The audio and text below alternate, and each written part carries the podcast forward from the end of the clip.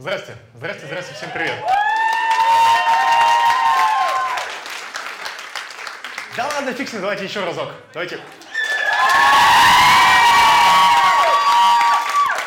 Охуенно. Если честно, просто охуенно. Так, ладненько, ребят, поднимите руку, пожалуйста, кто видит мою физиономию впервые. Потрясающе, потрясающе, супер. Вообще, на самом деле, я знаете, что считаю? Я считаю, что нет ничего более крутого, чем э, вот познакомиться с каким-то новым кайфовым человеком. Встреча со старыми друзьями это круто, но насколько много эмоций, насколько много вот э, впечатлений нам могут принести новые знакомства. Поэтому сегодня нас с вами ожидает не только встреча старых друзей, которые так или иначе знают меня, знают мой проект, возможно, даже работали со мной когда-то. Но и э, нас ожидает знакомство с абсолютно новыми, абсолютно потрясающими людьми, и я этому безумно рад. И я безумно вам благодарен. И я вам безумно благодарен вот еще по какой причине. Вот чтобы вы сейчас просто поняли, те, кто видит мою рожу впервые, вот масштаб всего мероприятия, поднимите руки, пожалуйста, те, кто не из Москвы. Не из Москвы, не из Москвы. Четверть зала, четверть зала здесь, не из Москвы. Да, вот еще Курск, Курск, да, не, не из Москвы. Город-герой Курск. Вот, значит, из э, Красноярска девушка приехала. Вот откуда Лена приехала? Великий Новгород приехали. Короче, нас тут достаточно много, и у нас достаточно такая большая, большая тусовка. Я сегодня об этом во всем расскажу. Я буду говорить об этом э, достаточно много, и я думаю, что это мероприятие будет очень интересным. Оно будет очень интересным, потому что не только я буду сегодня говорить о себе, я буду говорить о том вообще, почему, я буду говорить о том вообще, почему, ради чего и зачем я делаю бизнес – какие вообще смыслы я вкладываю в свою деятельность и каким образом и благодаря чему люди, которые работают со мной, работают с моей командой, в том числе получают абсолютно потрясающие классные результаты. Сразу вас всех предупрежу. Сегодня будет малюсенькая презентация моих проектов. Я не буду вам ничего навязчиво продавать, мне это абсолютно не нужно. Мне это абсолютно не нужно. Я просто вам расскажу о том, что мы делаем, как мы это делаем и почему люди получают результаты. Собственно говоря, давайте мы для начала с вами познакомимся, а, и я немножечко расскажу о себе. Я Гуреев Антон создатель самого большого отраслевого сообщества предпринимателей в России и СНГ. Мы понимаем, э, помогаем людям, которые зарабатывают на швейном бизнесе, делать это намного эффективнее, намного круче, намного приятнее и так далее. У нас действительно самое большое сообщество в России и СНГ. Мы делаем это последние три года, и мы делаем это чертовски хорошо. А почему мы делаем это хорошо?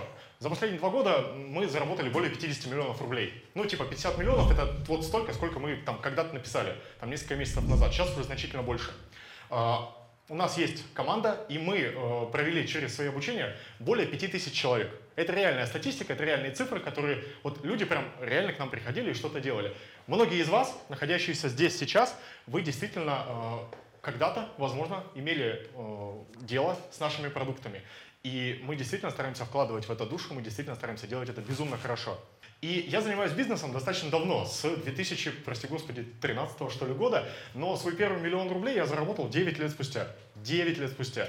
У меня бывали периоды разные. Бывали периоды, когда, э, живя в небольшом городе, я зарабатывал там 100 тысяч рублей, фантастически абсолютно. Бывали периоды, когда я там на протяжении, наверное, года зарабатывал э, по 5 тысяч рублей в месяц и жил взаймы, жил в кредит, жил на какие-то там помощь, которые мне отказывали друзья, там мама мне оказывала помощь. Я об этом тоже сегодня буду говорить. И вот первый свой миллион рублей, вот реально прям за месяц, а потом одним куском, я заработал 9 лет спустя. Это к вопросу о том, что многие люди не делают бизнес, э, потому что они боятся ошибаться. Потому что они как будто бы считают, что недостаточно хороши для этого, или как будто бы считают, что, ну, типа, допустив ошибку, их кто-то за это осудит. Я ошибался 9 лет. 9 гребаных лет я ошибался. До тех пор, пока не нашел что-то свое, до тех пор, пока не понял, что же на самом деле вот классно, хорошо делает Антон Гуреев, за что ему прям готовы с благодарностью, с огромной платить деньги. Это очень большая вещь, э, которую я хотел бы, чтобы понимали эти люди, которые только хотят начать заниматься бизнесом. Потому что если вы сейчас на самом старте боитесь совершить ошибку, если вы сейчас на самом старте думаете, что вот если у вас вот прям сегодня, завтра ничего не получится, то это все это трагедия, нет, не переживайте. 9 лет трагедии, все было абсолютно нормально, и сейчас все абсолютно хорошо. Собственно говоря, бизнес я начал в ну, тут 2011 год, это как бы мой неофициальный проект. Я был таким вот классным парнем в джинсах в Кажане, жил в городе 40 тысяч населения, город называется Мончегорск. Мончегорск. Это там, где Хибины, там, где Кольский полуостров, Полярная ночь, серные дожди и вот это вот все. Мало веселого, волос у меня тогда уже было маловато на башке.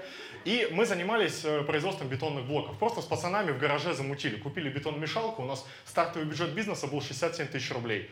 Все, потрясающий бизнес-проект. Э, кончился он тогда, когда к нам парень приходит и такой, слушайте, пацаны, вы знаете, мама сказала, надо из э, гаража, короче, убрать все это говно. Мы такие, оп, все, бизнес схлопнулся. На, на этом наш бизнес закончился. Но потом, но потом, один, два, три, да. Но потом у меня было рекламное производство, и мы занимались производством рекламных конструкций. Широкоформатная печать, э, вот э, световые буквы какие-то, э, световые короба, короче, оформление магазинов. Вот этим вот всем мы занимались с 2013 года. Схема была классической. Антоха, привет, давай замутим бизнес. Я такой, о, классно, давайте замутим. Мы замутили на троих, мы замутили бизнес на троих, и это было, ну, на самом деле, довольно прикольно до 2015 года, пока мы не, собственно, разосрались с партнерами, и это тоже вот очень один очень важный момент. Вы сейчас поймете, насколько классно и быстро я воспринимаю уроки от жизни, которые она мне дает. Короче, в 2015 году мы благополучно разосрались с партнерами. Я 31 декабря э, вися на стене в минус 20, просто в 8 вечера, домонтировал какую-то вывеску, закрыл долги и все закрыл. Собственно, тогда мне было 20, 24-25 э, лет, и вот для меня вся жизнь делилась четко, строго, только на черное и белое. Есть мнение мое и неправильное, есть вещи правильные и неправильные, есть э, вот какие-то штуки, которые вот я только их приемлю и все. И вот такая вот, э, как это, полярная, что ли, идеология моя, она приводила к очень большому количеству проблем. Вот серьезно. Я не знаю, у кого-нибудь из вас сейчас есть ли такая идеология, но когда я рассуждал таким образом, вот есть только черное и белое, и все. Вот, вот, вот если ты не по мне, значит все, мы с тобой враждуем, мы с тобой враги. Ну, это же не приводит ни к какому результату абсолютно.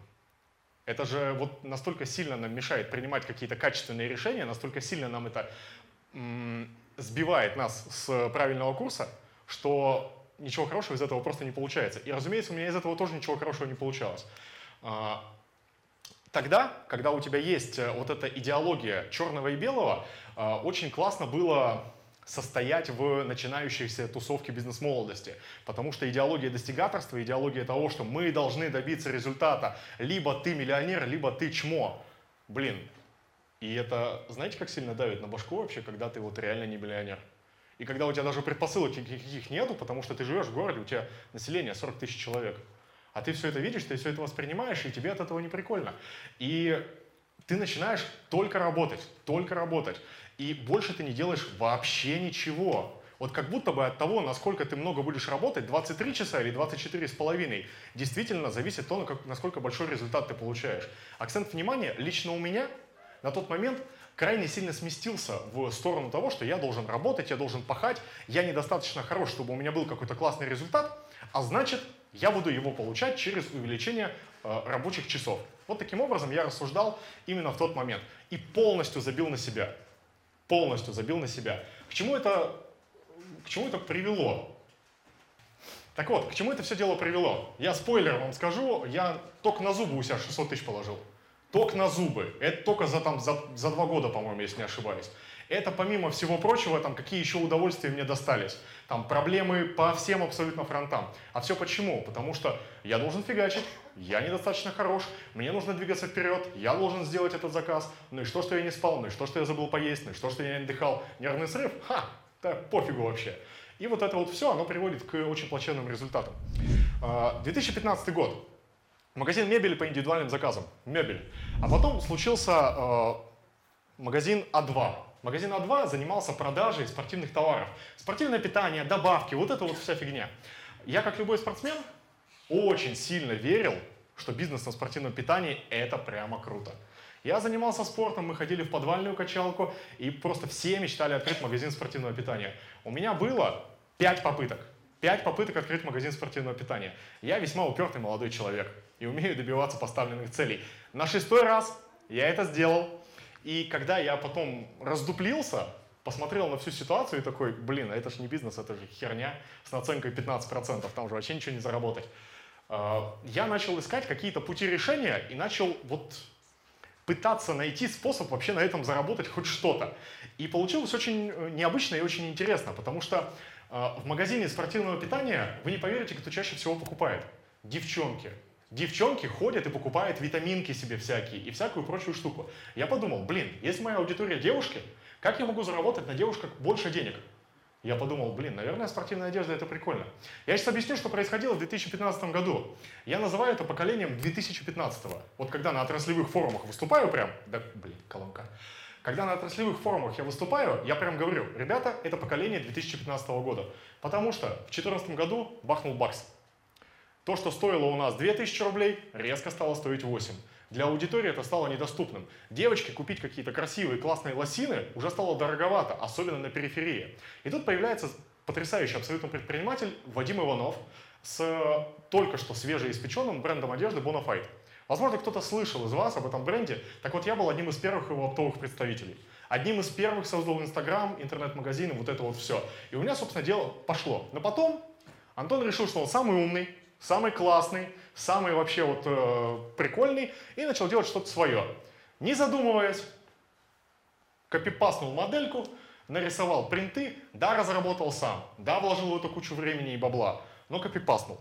За что потом, собственно говоря, меня судьба по носу и отщелкала. Но мы начали развивать собственный бренд спортивной одежды и начали достаточно успешно его э, презентовать для оптовых покупок. Потому что в 2015 году, вот кто занимался бизнесом там, торговым или бизнесом, связанным с одеждой, ну или вообще там хотя бы какие-то интернет-продажи вел, вот тогда ситуация была такая. Можно было выложить фотку в Инстаграм, написать «покупай, у тебя покупали».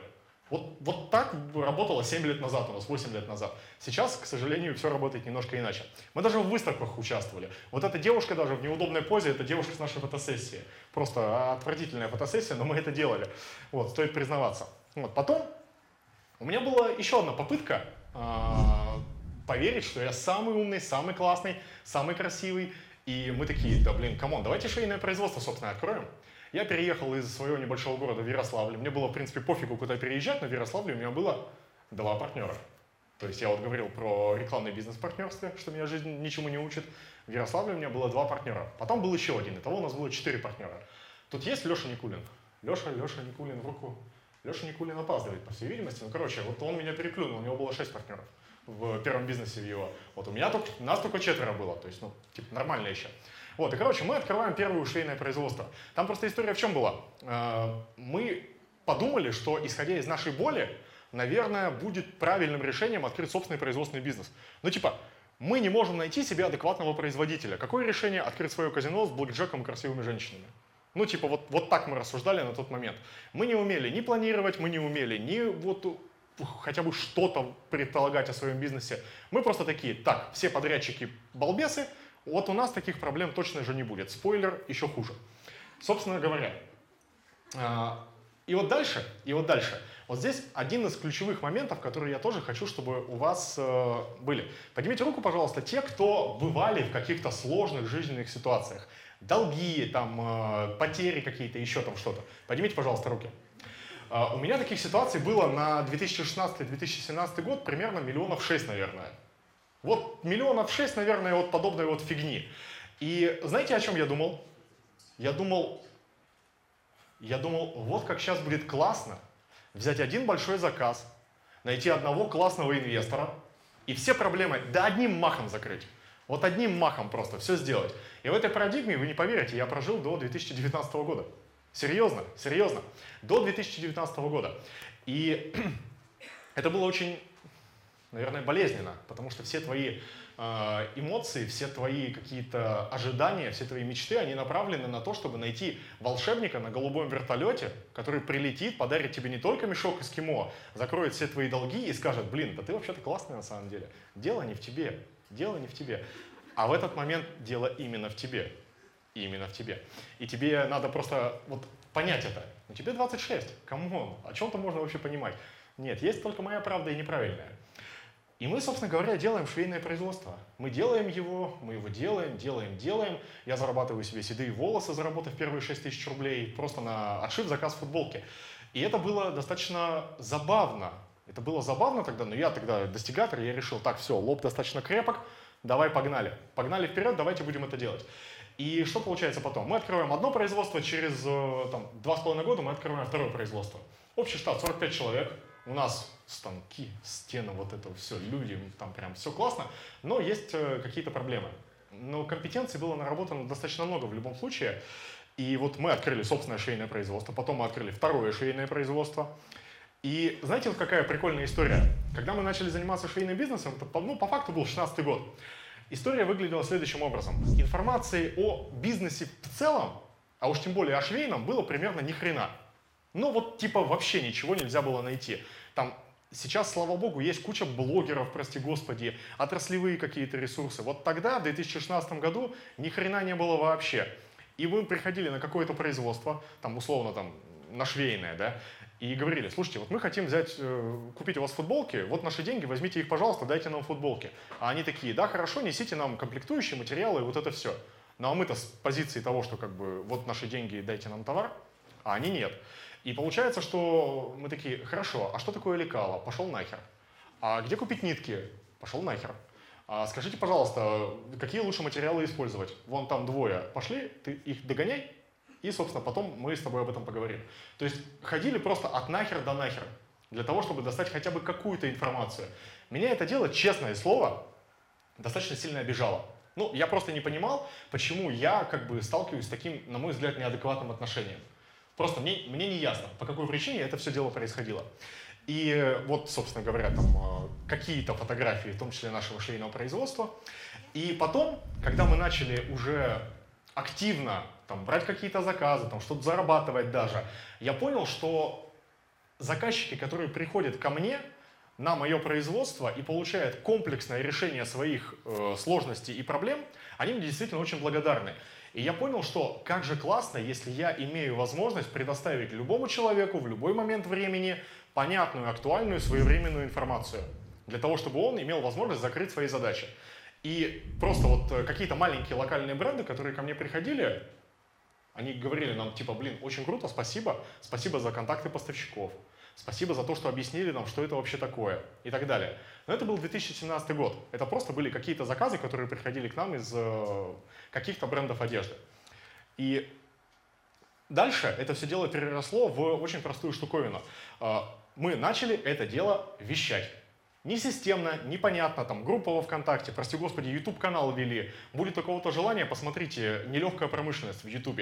Отвратительный звук, отвратительная картинка, но очень интересно, серьезно. Прям очень интересно. Я даже на выставках выступал, и вот даже у меня есть фотка с Осиповым, с настоящим. Это еще было в 2016 году, когда еще это не было мейнстримом. Короче, вот мы открыли второе производство, штат 45 человек. Вот социальное доказательство того, что у меня действительно были какие-то люди в найме. Вон я стою на фоне футболок, которые мы отшили прикольно очень отшивали для кинематографической компании, которая занималась э, видеопродакшеном и операторским оборудованием. Короче, нас было 4 человека, и самая главная ошибка и один из первых э, каких-то вот важных выводов, которые я хочу, чтобы вы сделали за вот это мероприятие, вы же не зря сюда приехали, правильно? Я хочу, чтобы вы понимали очень четко, составляйте гребаный партнерский договор. Если вдруг по какой-то причине вы в себе не уверены, у вас не хватает денег или чего бы то ни было еще, и вы хотите начать бизнес с кем-то совместно, я вас умоляю, посидите и подумайте еще раз. Ко мне вчера при, пришли люди и сказали, «Э, Антон, настроим, мы хотим открыть там производство. Там, хотим к тебе попасть там, на твою программу наставничества. Я говорю, нет, я вас не возьму к себе на эту программу, потому что ваша идея говно. И все. Мне ваши деньги не нужны нафиг, просто я вас к себе не возьму. Потому что если я буду вам помогать, то вы и бизнес потеряете, и разосретесь, и, соответственно, для вас это будет сплошной убыток обиделись на меня женщины, не поняли меня и, соответственно, как бы ушли со своей какой-то парадигмой. Ну, короче, вот если кто-нибудь из вас напишет мне в личку, так или иначе, мы все там, да, где-то в одинаковых ресурсах состоим, напишите мне в личку, спросите, Антон, дай, пожалуйста, вопросы, которые надо обсудить с партнером, прежде чем вообще заключать партнерское соглашение или что-то делать. Я вам их с большим удовольствием скину, и вы, когда сядете за стол с этим человеком, вы поймете, что у вас вообще разные видения, и вы вообще разного хотите. И только после этого у вас начнется уже какая-то реальная работа. А, и, собственно говоря, 2019 год, май месяц, я благополучно, разосравшись э, с партнерами, ушел из своей же компании, которую создавал последние несколько лет. А, денег нет, ни хрена нет вообще, глубокая депрессия, глубокое обесценивание, непонимание того, почему волшебник на голубом вертолете так и не прилетел. Ну, come on, типа 2019-2018 год, типа 2011 ну сколько, я 9 лет, 8 лет уже бизнесом занимаюсь, да, а волшебников все нет и нет. Какая-то херня. блядь, бизнес это, это шляпа, если честно. Ну, типа, почему волшебника э, не прилетело? Я же, я же стараюсь. Я же стараюсь, у меня же все черное и белое, у меня же все правильно. И вот здесь есть еще один очень важный вывод, который я могу сделать, и только благодаря этому, только благодаря этому я сейчас имею возможность стоять здесь и сейчас, потому что э, все это время, все это время, пока я ждал волшебника, в меня верил один человек, это моя жена, это вот Ольга, она меня представляла.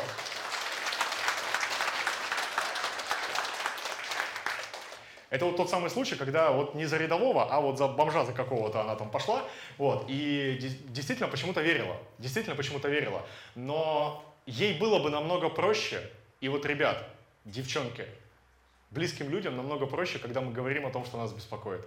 Серьезно. Когда мы молчим и думаем такие, я ебать сильный, я сейчас все справлюсь. Ни хрена.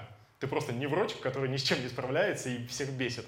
Вот. А если ты скажешь, блин, я беспокоюсь вот об этом и об этом, то близкий человек имеет возможность тебе помочь. А мы сами их отталкиваем, потому что мы сами принимаем такие решения. И о решениях, которые мы принимаем сами, сегодня будет очень многое сказано. Очень многое сказано. Так вот, а, собственно говоря, история какая случилась? 2019 а, год, э, вот э, ушел из своей компании, там, лежал дома на диване две недели, и потом в какой-то момент такой, блин, а мне же за то время, пока я дома лежал, поступило несколько запросов, типа, Антон, помоги сделать то или другое.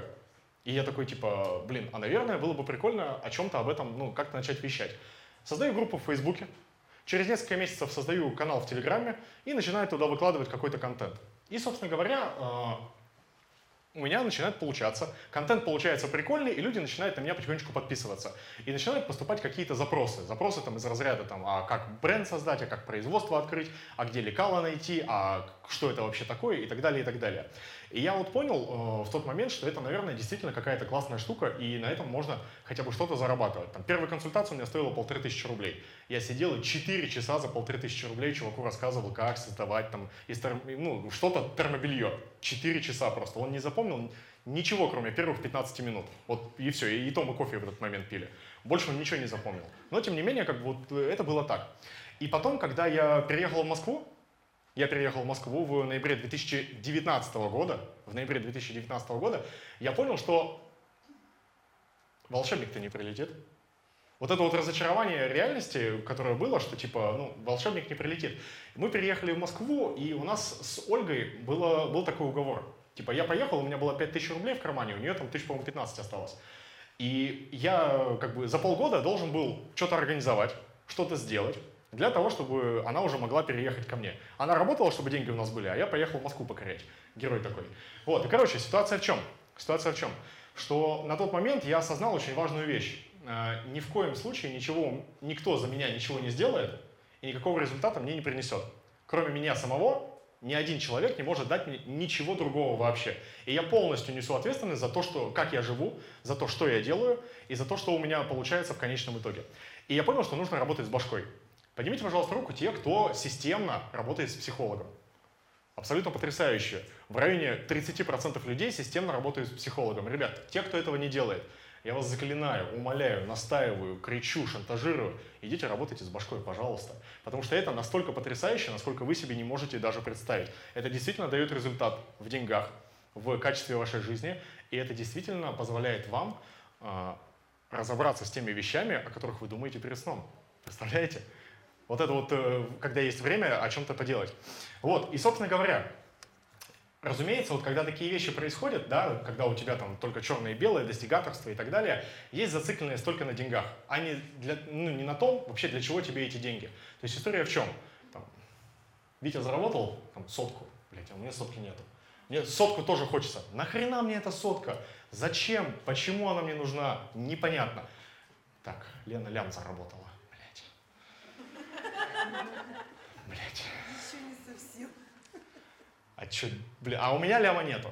И вот эта вот история, ты начинаешь просто сам себя как бы гнобить за, счет, за, за то, что у тебя чего-то нет, что есть у других людей, абсолютно не понимая ни предпосылок и ничего. Вот, вот это вот тоже очень важная вещь, и это тоже надо понимать. То есть вот сам по себе м- смысл зацикливания на деньгах, он только вредоносит. И я для себя это осознал, вот на самом деле не сильно давно, вот прям не сильно давно. Но собственно говоря, вот здесь про блог, короче, что-то мы, что-то мы здесь напутали со слайдами, ну да бог с ним. Короче, 2020 год. Я вам сейчас просто расскажу, как, э, как работает работа с психологом в моем случае. Апрель 2020 у меня на кармане полтос. Я начинаю работать с психологом за какую-то вообще абсолютно не сумасшедшую цифру для меня. 5000 рублей за сеанс. 5000 рублей за сеанс апрель 2020 года. Я ставлю себе цель в августе заработать 300 тысяч рублей. Я этой цели достигнуть не смог. Я работал с психологом, я этой цели достигнуть не смог. Потому что в мае я заработал 420. В августе я заработал 700. В ноябре я заработал лям одним куском. Вот, типа, не все цели достигаются, и я свою цель в работе с психологом просто не добился. Ну, потому что, как бы, видимо, вот такой у меня был психолог. Вот, но просто штука в чем? Когда она заставила меня столкнуться с теми вещами, в которых я сам себя обманывал, мне пришлось выходить и что-то реально делать. То есть, как бы, жопа поднялась и начала выполнять какие-то поступательные движения. Вот. И в 2020 году, то есть на чем я деньги-то, собственно говоря, заработал? Я просто приехал на консультацию, мы жили тогда на, господи, на чем мы жили там? На Чертаново. На Чертаново мы жили в Москве, и я приехал на консультацию на юг Южного Бутова. Вот кто москвичи, просто это как бы пол жизни моей я потратил на дорогу, это стоило 7500, и просто всю свою жизнь я потом ехал обратно. Но случилась очень классная штука, за которую я благодарен в первую очередь себе, потому что я вел абсолютно потрясающий телеграм-канал. И мне написала девушка, говорит, Антон, хочу купить консалт, готово короче производство, приезжай. Я приехал, проконсультировал ее, сидим мы потом в ее машине, и она такая говорит, Антон, я так-то блогер, и вообще так-то что-то запускаю, какие-то там курсы делаю. Блин, а ты вроде бы парень классный, а давай мы с тобой запустим. Я тебя запущу, а ты будешь как бы лекции записывать. Я такой, блин, круто, а давай. Мы о чем-то подобном думали, мы хотели это сделать. И, собственно говоря, эту девушку э, зовут Майя Драган. Вот можете ее найти. Она очень большая трудяга, и я безумно ей благодарен за то, что именно с ее помощью у меня в тот момент случился мой первый опыт с записью каких-то вообще онлайн-обучалок. Тогда эти курсы прошло, по-моему, 40 или 50 человек, что ли, два потока мы сделали. Ну, тоже какая-то несерьезная цифра на самом деле. Но вот благодарности и реально открытые производства по тем материалам, которые мы дали, они до сих пор нас догоняют. Вот что самое прикольное. Иногда мне пишет человек, типа, Антоха, я там три года назад там твой курс на складчине купил, нифига себе, было прикольно, в общем, очень классно, и давай теперь я у тебя что-нибудь за деньги куплю. То есть такая история бывает. Вот. Ну и, собственно, я тогда, было дело, вел очень много консультаций. Это, знаете, такая история, когда денег мало, они очень нужны, но типа ты там ведешь там 7-8 консультаций в день. Просто к вечеру потом ложишься, говоришь, так, все, закопайте меня здесь, брось меня умирать, и, собственно, идешь. Но вопросы поступали абсолютно идентичные, абсолютно одни и те же. С чего начать бизнес? Как масштабировать бизнес? Как найти адекватное швейное производство, там, адекватного подрядчика или поставщика? Как разработать модели изделия? И почему я не зарабатываю больше? Я вроде бы работаю, я вроде бы что-то делаю, но больше я никак не зарабатываю. Вот что же я делаю неправильно? И, собственно говоря, в какой-то момент, это вот отзыв на там, какую-то из одних моих первых консультаций, в какой-то момент я понял, что дело-то не в том, что ты делаешь. Ну, и в этом тоже, конечно же, но не, не только в этом. Сейчас объясню. Смотрите, когда моя консультация стоила полторы тысячи рублей, я рассказывал о том, как расставить швейные машинки. Когда моя консультация стоила 7500, я рассказывал, что, скорее всего, должен быть какой-то сбыт. Когда моя консультация стоила тридцатку, я рассказывал, что стопудово должен быть сбыт, и ты свою швейную машинку ты можешь себе на башку поставить вверх тормашками. Разницы не будет вообще абсолютно никакой. Продавай. А сейчас моя консультация стоит 75. Я спрашиваю, нахрена тебе швейное производство? Чтобы что?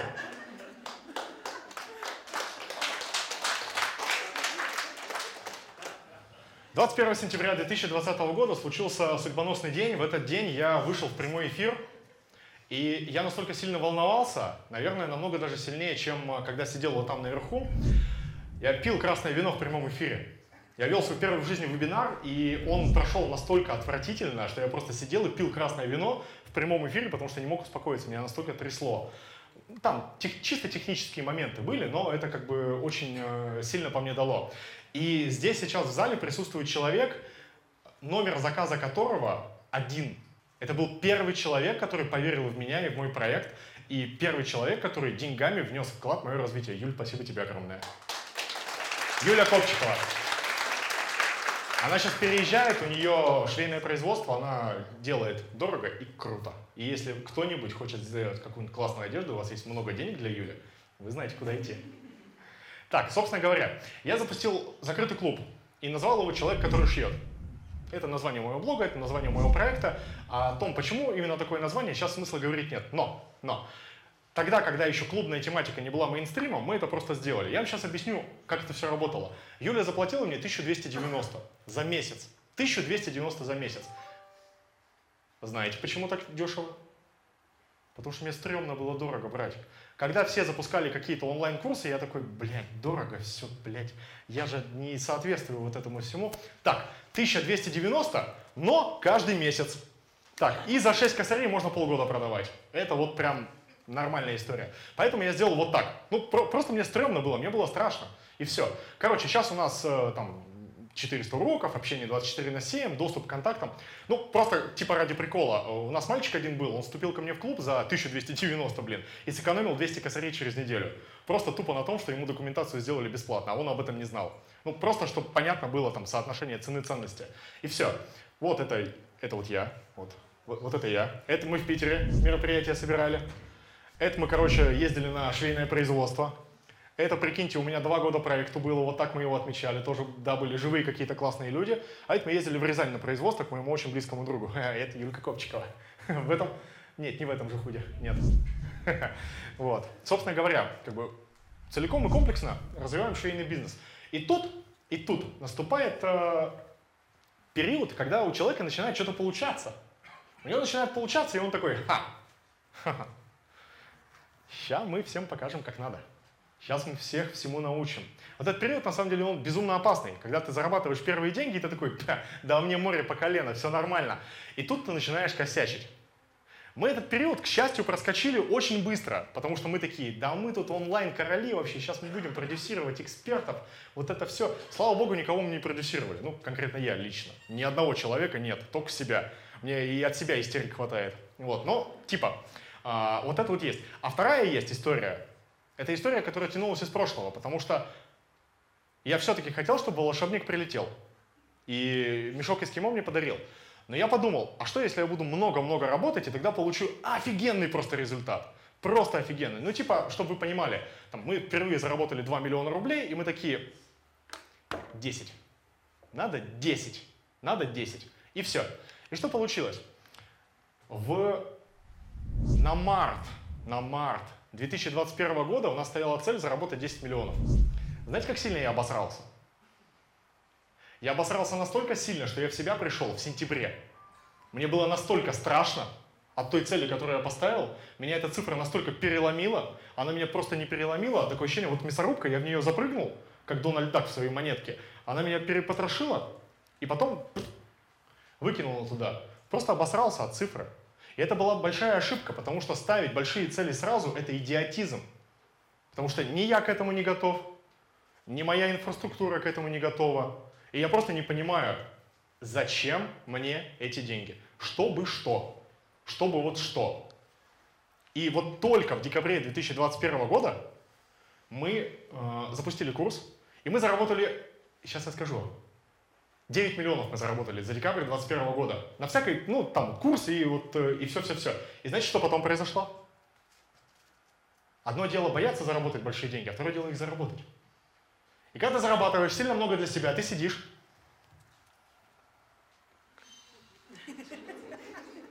И чё, блядь? Мы ехали тогда в, в Питер, по-моему, с женой, и такие сидим, а что с деньгами-то делать? Я не знаю. Ладно, сейчас разберемся что-нибудь. Сейчас разберемся. Мы выполняли свои обязательства, мы все это делали.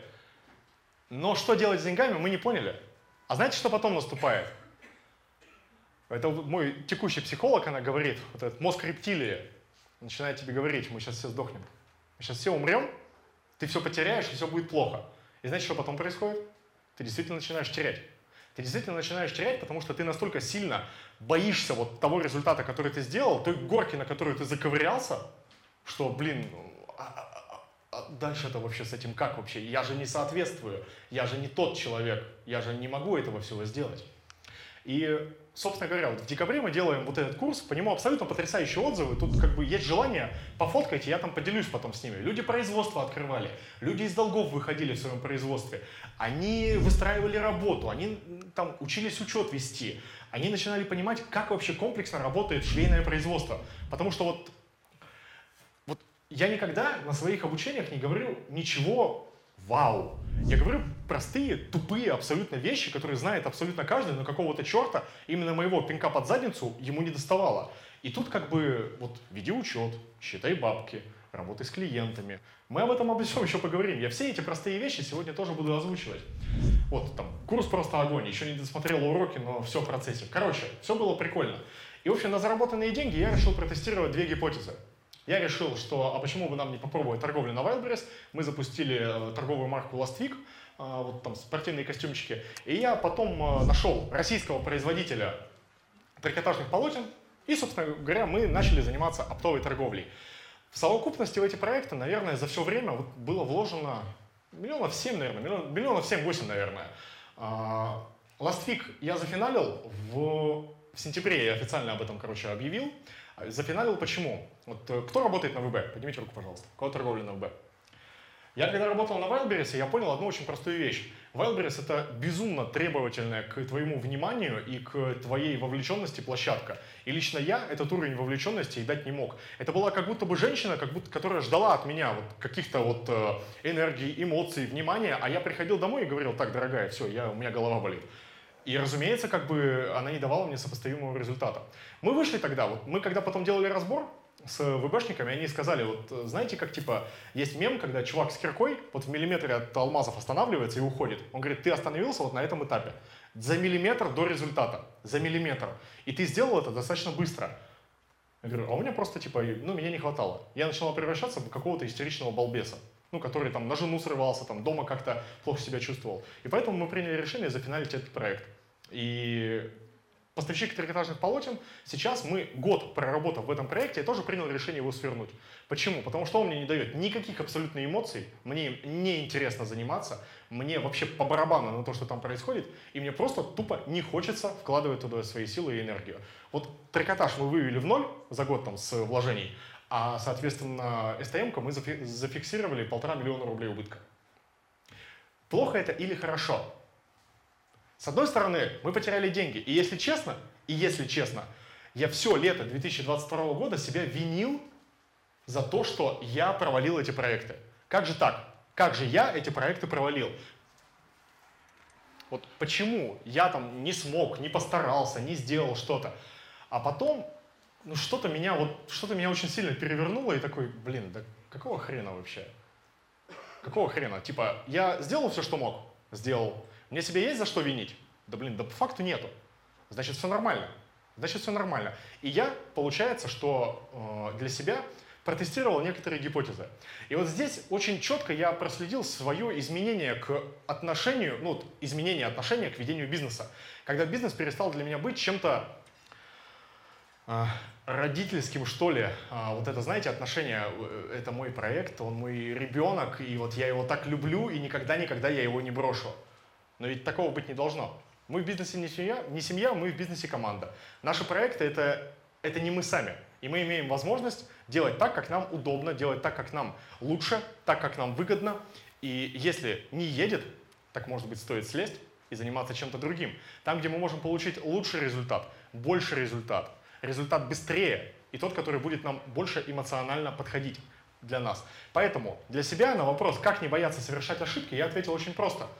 А, бизнес и наша жизнь – это просто постоянный процесс тестирования гипотез. Вообще комплексно эта мысль будет сформирована несколько позже, но в целом я вот могу бизнес одним словом описать как процесс бесконечной постановки и теста гипотез. Все, точка.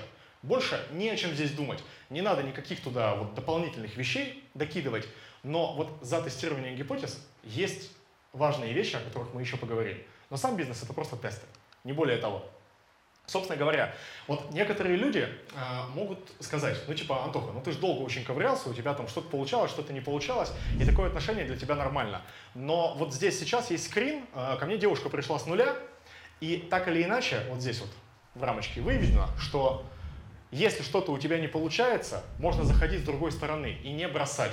И вот этот момент, я им очень горжусь, именно поэтому мы ставили его в эту презентацию. Потому что человек, который очень сильно боялся сделать хотя бы один маленький первый шаг, он начал делать эти шаги, начал тестировать, начал получать результаты и начал действительно э, стараться вот, достигнуть новых результатов. Это очень-очень важно.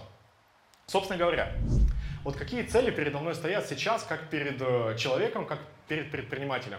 В данный момент я формирую предпринимательское сообщество. Это мой проект, и это то, что действительно приносит мне максимальный результат в любых вообще отношениях. Вот поднимите, пожалуйста, руки те, кто здесь из моих швейных проектов. Вот швейные какие-то там чаты, каталоги, клуб мой и так далее, и так далее, и так далее. Ага, вот, больше половины людей, практически все. А поднимите, пожалуйста, руки те, кто не из швейных, но Offer Club, Like Center, вот это вот все. Кто меня там увидел, кто меня там узнал. Вас не очень много. Но так или иначе, э, а, все равно там вот остальных людей тоже кто-то сюда позвал, тоже как-то вы сюда попали. Так или иначе, вот когда я попал в другое предпринимательское сообщество, я понял, что для меня это тоже интересно. И я просто начал делать то же самое, что я делаю в швейном бизнесе, для бизнеса другого. И понял, что мне это прям сильно очень откликается. И я начал формирование еще одного предпринимательского сообщества. И сейчас вот одной из основных моих целей стоит именно выход туда и популяризация моей физиономии за пределами только швейного бизнеса. Далее, далее, соответственно, увеличение дохода. Здесь вот ни про цифры, ни про что-то вот еще я сейчас заливать не буду. Просто есть постоянная регулярная задача на рост дохода. И мы к этой задаче идем. И мы тестируем различные гипотезы, мы тестируем различные продукты и будем тестировать еще дальше различные бизнес-направления. Не исключено, что мы закроем и откроем еще не один, не два, не три, не четыре бизнеса. И это будет абсолютно нормально, потому что наша цель будет зарабатывать деньги, получать от этого удовольствие. Ну и, соответственно, спикерство.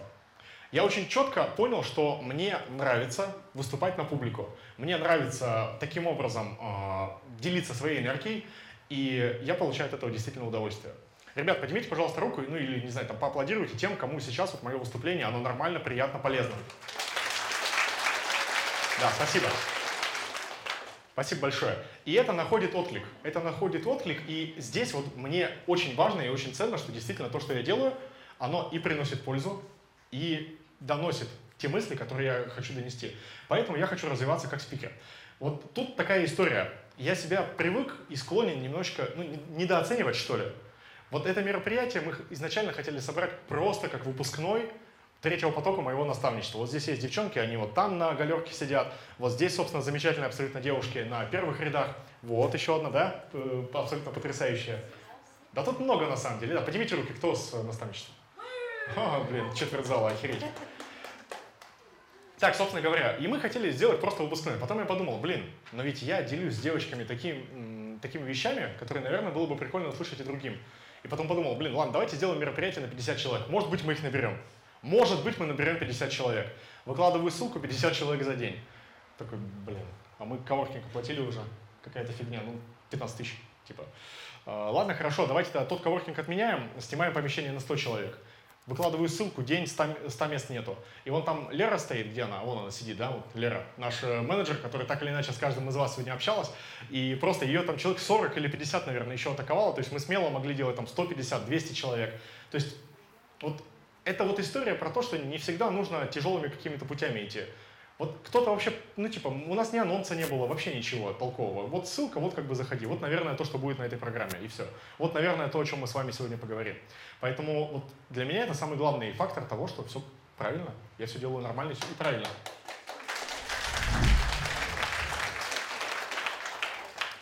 И вот здесь есть один очень важный момент, и это, наверное, главное осознание мое за 2022 год. В 2022 году у нас произошла покупка земли. Мы с женой купили землю в Подмосковье и хотим построить дом. И я понял, блин, это кайфово, это прикольно.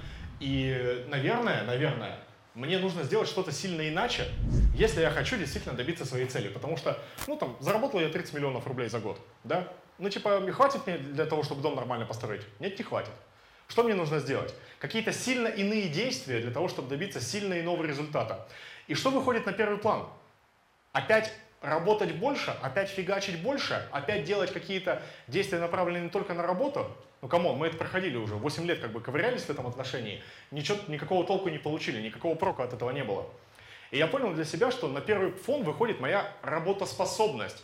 То есть возможность регулярно и системно выполнять какие-то понятные и простые действия, приводящие меня к результату. Нажимать на кнопочку «бабло».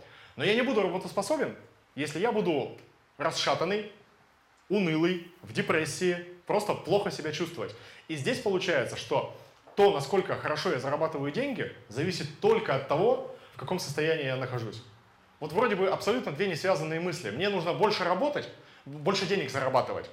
Но при этом мы осознанно должны принять для себя решение, что типа больше работать для этого не нужно. И самое важное для меня это поддерживать нормальное свое состояние. Следить за собой, следить за своим здоровьем. Вот те деньги, которые я вложил в свое здоровье, их не потерять и снова не допустить скатывания какой-то ситуации. Заниматься спортом, а, проводить время с любимой женщиной, проводить время с абсолютно потрясающими людьми, которые меня окружают в том числе. И это дает мне финансовый результат. И как только я это дело осознал для себя, блин, прикольно, но мы выросли в деньгах. Мы выросли в деньгах, и даже те месяца, когда у нас там плановые какие-то обычные результаты идут, ну типа там не, не знаю, там не 5 миллионов рублей мы зарабатываем, а полтора, я очень четко понимаю, что, ну блин, никто же не умирает, все нормально. И дальше у меня будут э, результаты, дальше у меня будет что-то еще. И это абсолютно по-другому позволяет мне смотреть на свою работу, на свою деятельность, и абсолютно по-другому позволяет мне выстраивать свою работу, ну вот именно свой график и свою жизнь. Потому что я больше не боюсь вот просто не получить результата. Не боюсь больше, вот что у меня там все не получится, что мы умрем бомжом и вот это вот все. Нет, просто потому что постоянно, регулярно мануальщик, капельницы, витаминчики, массажики и вот это вот все. Просто слежу за своим состоянием. И в 2022 году мы, соответственно, запускаем наставничество. Запустили мы его, это для меня был больше как эксперимент, потому что, ну, просто мне захотелось посмотреть, да, как это работает, потому что, ну, типа, там, в ту сторону все побежали, и я тоже, наверное, в какой-то момент побежал, когда это было. И очень часто ко мне приходили люди, знаете как, вот так вот. Они тянули за собой какую-то ворох ереси, которые они сами себе придумали, сами на себя взвалили и решили, что почему-то, вот кроме как вот вот так они не могут больше по-другому поступить. Я не могу зарабатывать больше, потому что я не верю, что мои услуги столько стоят. Я, дол, я там должен работать много, потому что по-другому ничего не получится. Мои клиенты не готовы мне заплатить больше. Там э, что-нибудь еще такое вот дурацкое. Я не могу выходить там в социальные сети и продвигать свой бизнес, потому что я недостаточно там красиво, хороша или не прошла 18 курсов инсталогии по ведению Инстаграма. То есть вот каждый человек, который приходил, он так или иначе вез за собой какой-то ворох проблем. Я вам больше скажу, и я за собой везу точно такой же ворох проблем, только на своем уровне. И каждый из вас на своем уровне тащит за собой какие-то убеждения, которые не возникают не потому, что они на самом деле нужны нам и они на самом деле важны, а только потому, что мы сами так решили, мы сами их повесили на себя, прицепили эти крюки и сами их тащим. И, соответственно, самое важное, что происходит, это обесценивание себя и своих результатов. У меня был очень классный момент, когда на первом потоке наставничества ко мне пришла девушка, она зарабатывала, короче, вот просто. В какой-то момент она пишет отчет недельный. Типа, я на этой неделе заработала всего лишь 30 тысяч рублей, я вообще просто в упадке, у меня нет сил и так далее. Я говорю, а ты сколько вообще за месяц зарабатывала до программы? Она такая, 25. Я говорю, ага, то есть мы за неделю с тобой заработали э, столько, сколько ты раньше зарабатывал за месяц, и это для тебя уже как бы небольшой результат, и ты от этого в упадке. Она такая, да. Я говорю, у тебя ничего не смущает? Такая, кажется, смущает. Кажется, смущает. И вот сколько бы мы ни сделали, мы один хрен это обесценим. Что бы мы с вами ни сделали, каких бы результатов мы с вами не добились, мы один хрен будем это обесценивать. Заработали за неделю, как за месяц? Окей, хорошо, на следующий день заработали меньше. Начинается страх, начинается обесценивание. Не выполнили какой-то план продаж, который поставили для себя, начинается депрессулька, начинаются какие-то проблемы, начинаются сложности. Вот здесь самое важное – это не забывать о том, насколько много вы на самом деле работаете и награждать себя за те простые вещи, которые мы действительно делаем.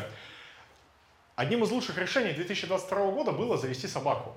Мы в августе завели собаку, абсолютно потрясающий коржик, всем рекомендую, слюни, сопли, шерсть по всей квартире. А, знаете, почему это было одним из самых потрясающих решений? Потому что оно помогло мне вот дойти до этой мысли. Мы, как та самая собака, привыкаем на рефлексах к какой-то реакции. Что я делаю? Я за ту работу, которую себя выполняю, никоим образом себя не награждаю, не даю вкусняшку.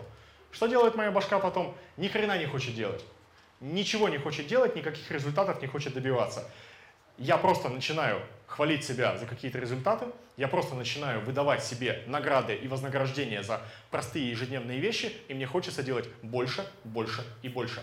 Очень часто предприниматели попадают в такую ловушку. Это, кстати, не только у начинающих сейчас будет. А, я работаю много, но все деньги уходят обратно в бизнес. Я типа все реинвестирую, себе плачу зарплату очень мало. Причем вот нет реальной необходимости в этом, то есть бизнес не умрет без таких инвестиций. Поднимите руку, у кого такая ситуация бывала когда-то? Ага, отлично, отлично, есть такая. Тут история, знаете, в чем? А нахрена вам тогда, ну, типа, больше? Вот человек, который живет в такой позиции, он живет, типа, сейчас у меня вырастет объем, и вот на объемчике тогда я начну зарабатывать больше. Но ведь это на самом-то деле ну, неправда. Это, это полная неправда. И здесь самая важная история – это просто регулярно, постоянно начать себя как-то хвалить. Бог там с ним, с денежными какими-то вознаграждениями, но никто же не мешает нам просто выпить э, кофе в любимой кофейне, сожрать эклер и сказать, вау, я классно сегодня результат получил. Просто, просто погулять, съесть апельсины в конце концов. У меня есть классная очень история про Настю и апельсины. Настя сидела на воскресном созвоне и говорила, я вот в четверг себе куплю зубную пасту. Четверг себе куплю зубную пасту. Я говорю, а почему в четверг? Ну, потому что, типа, вот на четверг я себе поставлю этот ништяк. Я говорю, ну, типа, давай, пока я другого человека буду разбирать, давай ты сейчас этим займешься. И проходит 15 минут, она сидит и хавает апельсин. Ну, кушает апельсинку такая, знаешь, сочная прям, аж слюни у меня потекли. Я ей говорю, Настюш, я правильно понимаю, что ты заказала зубную пасту, тебе привезли вместе с пастой апельсины, и ты сейчас сидишь и кайфуешь? Она такая, ага. Я говорю, так а может быть не надо было ждать тогда четверга, чтобы получить какое-то удовольствие? Здесь штука в том, что почему-то мы сами решили для себя, что вот пока я вот этого результата не получу, я не молодец. И не будет у меня апельсинов. До тех пор, пока я вот это не сделаю, я не могу себя похвалить за это. А другие люди скажут, вот что я точно не молодец. Но ведь это все пиздеж. И ведь только мы сами это все решили. Потому что у нас почему-то это в голове. И все. Вот здесь есть одна очень важная штука. История про стол. Я вам сейчас ее расскажу. Это на самом деле момент, который я каждый раз, когда проживаю его, он для меня очень эмоциональный.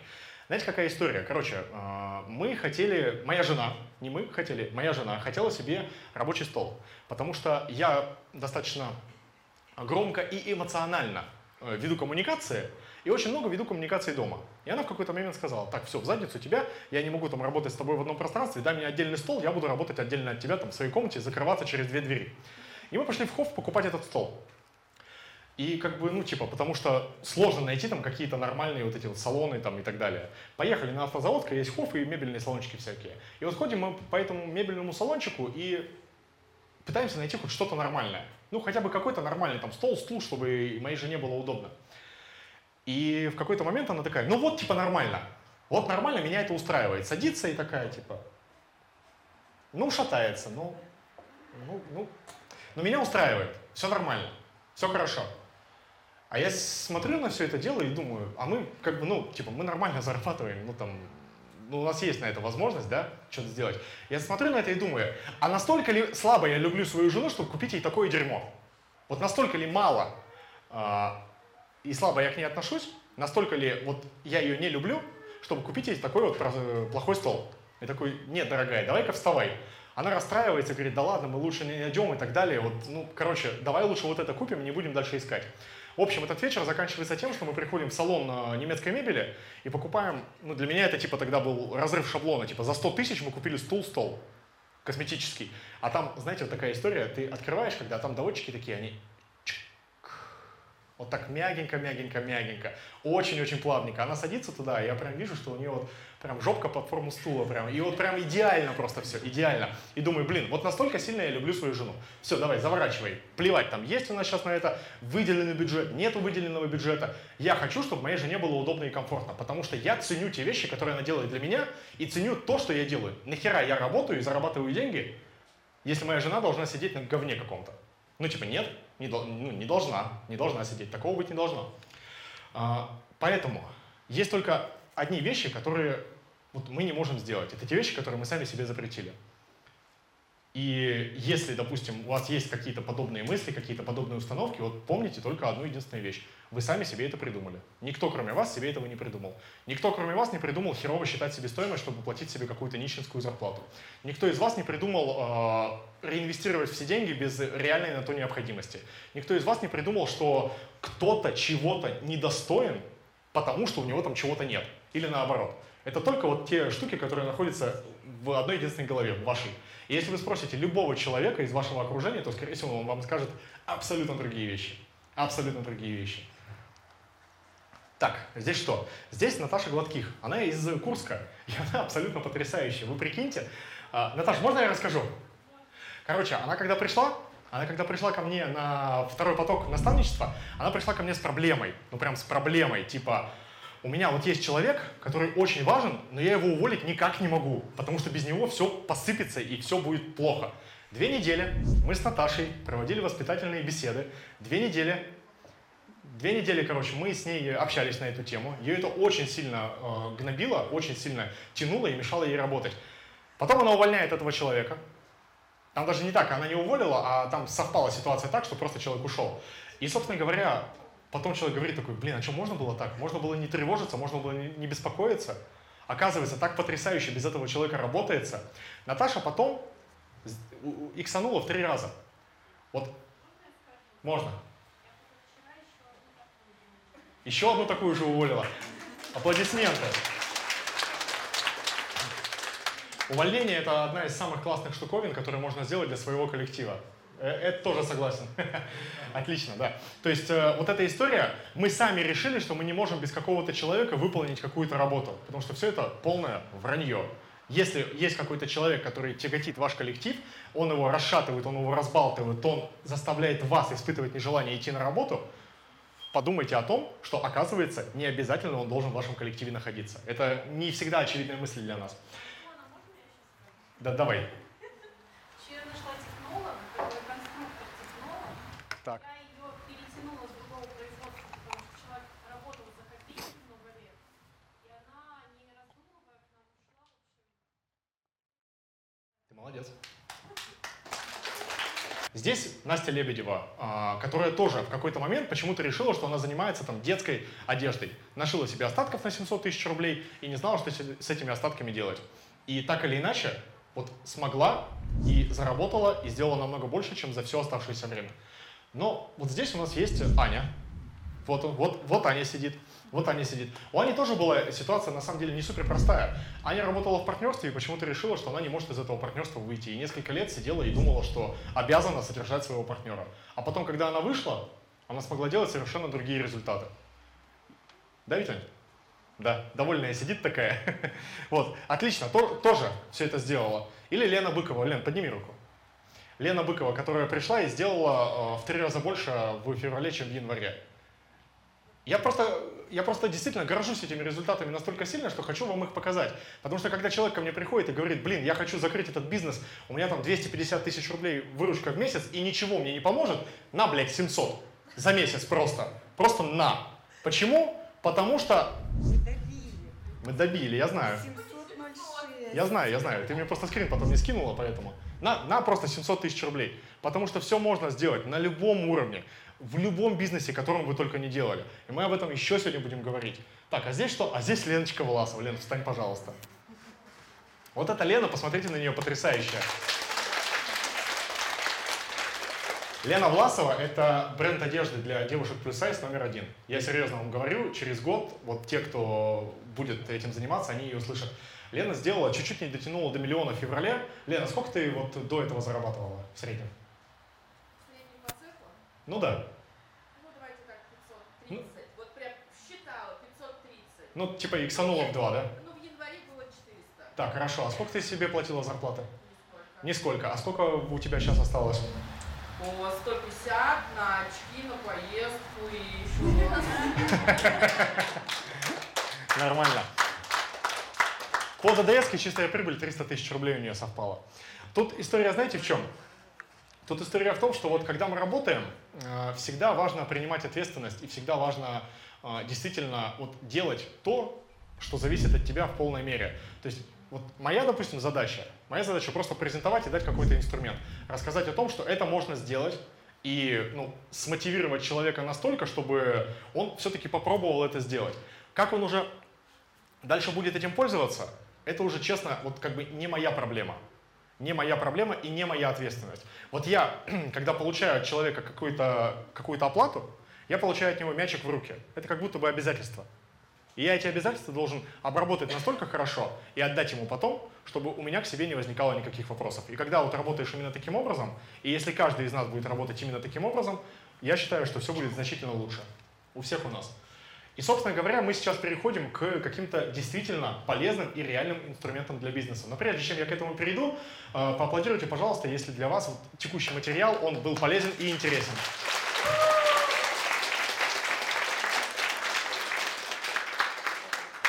Супер, супер, спасибо.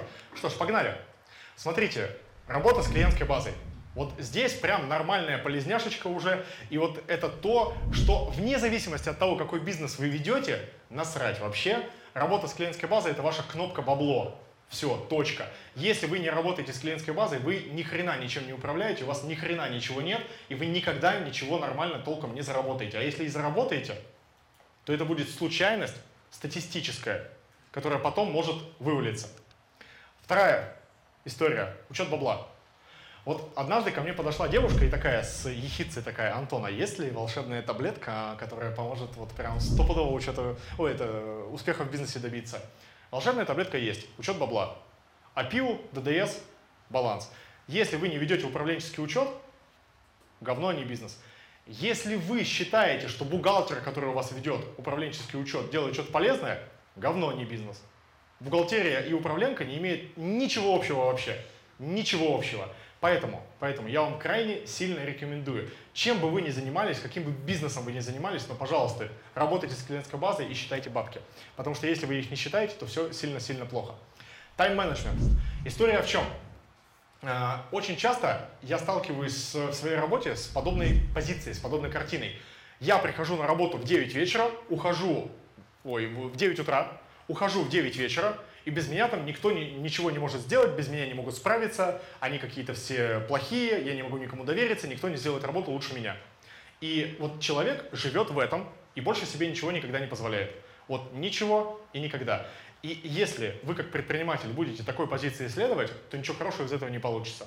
И для этого необходимо заниматься в том числе тайм-менеджментом. Регулярный менеджмент.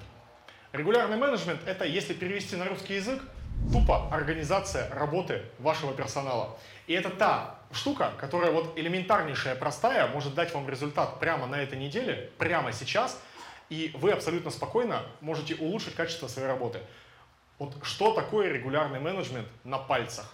6 планерок в месяц, 6 планерок в месяц. Каждый четверг в 13.00 садимся с нашими ключевыми сотрудниками и говорим, так, ребят, привет, что мы делали на этой неделе? Какие у нас возникли проблемы? Как нам этого избежать в будущем? Что мы делаем на следующей неделе? И что нам для этого надо физического? Если нам необходимо что-то закупать или что-то еще. Вот вся планерка. Один раз в неделю в 13.00 в четверг садишься и задаешь себе вот эти вопросы своему главному, вот кто у тебя там есть. Или нескольким этим главным людям. Потому что очень часто люди думают, что да мы с ними постоянно на связи, что там планируется? Мы постоянно в WhatsApp, в телеграммах с ними и так далее, что там планируется? Но когда вот эта постоянная связь идет, почему-то постоянно идет какая-то фигня, постоянно какая-то дискоммуникация, и постоянно люди думают, что кто-то там что-то должен был, а, и друг друга недопонимают. Если будут регулярные, постоянные планерки, а, лимитированные по времени, то дисциплина будет повышаться. Здесь есть один парень, он а, начал проводить регулярные планерки, причем даже как бы, ну, типа не мы ему об этом сказали, и бизнес сильно вырос. Это Витя, у него абсолютно потрясающий бизнес по выпускным альбомам. Там просто, когда в чатах читаешь, потом, блин, ребята, я начал проводить планерки, это так офигенно! Так офигенно вообще. Я можно скажу? Можно. Я сделал 2 миллиона за февраль. 2 миллиона за февраль. Вау. Огонь, огонь. Потом я сказал, что 6 планерок, а назвал только 4, то есть каждый четверг.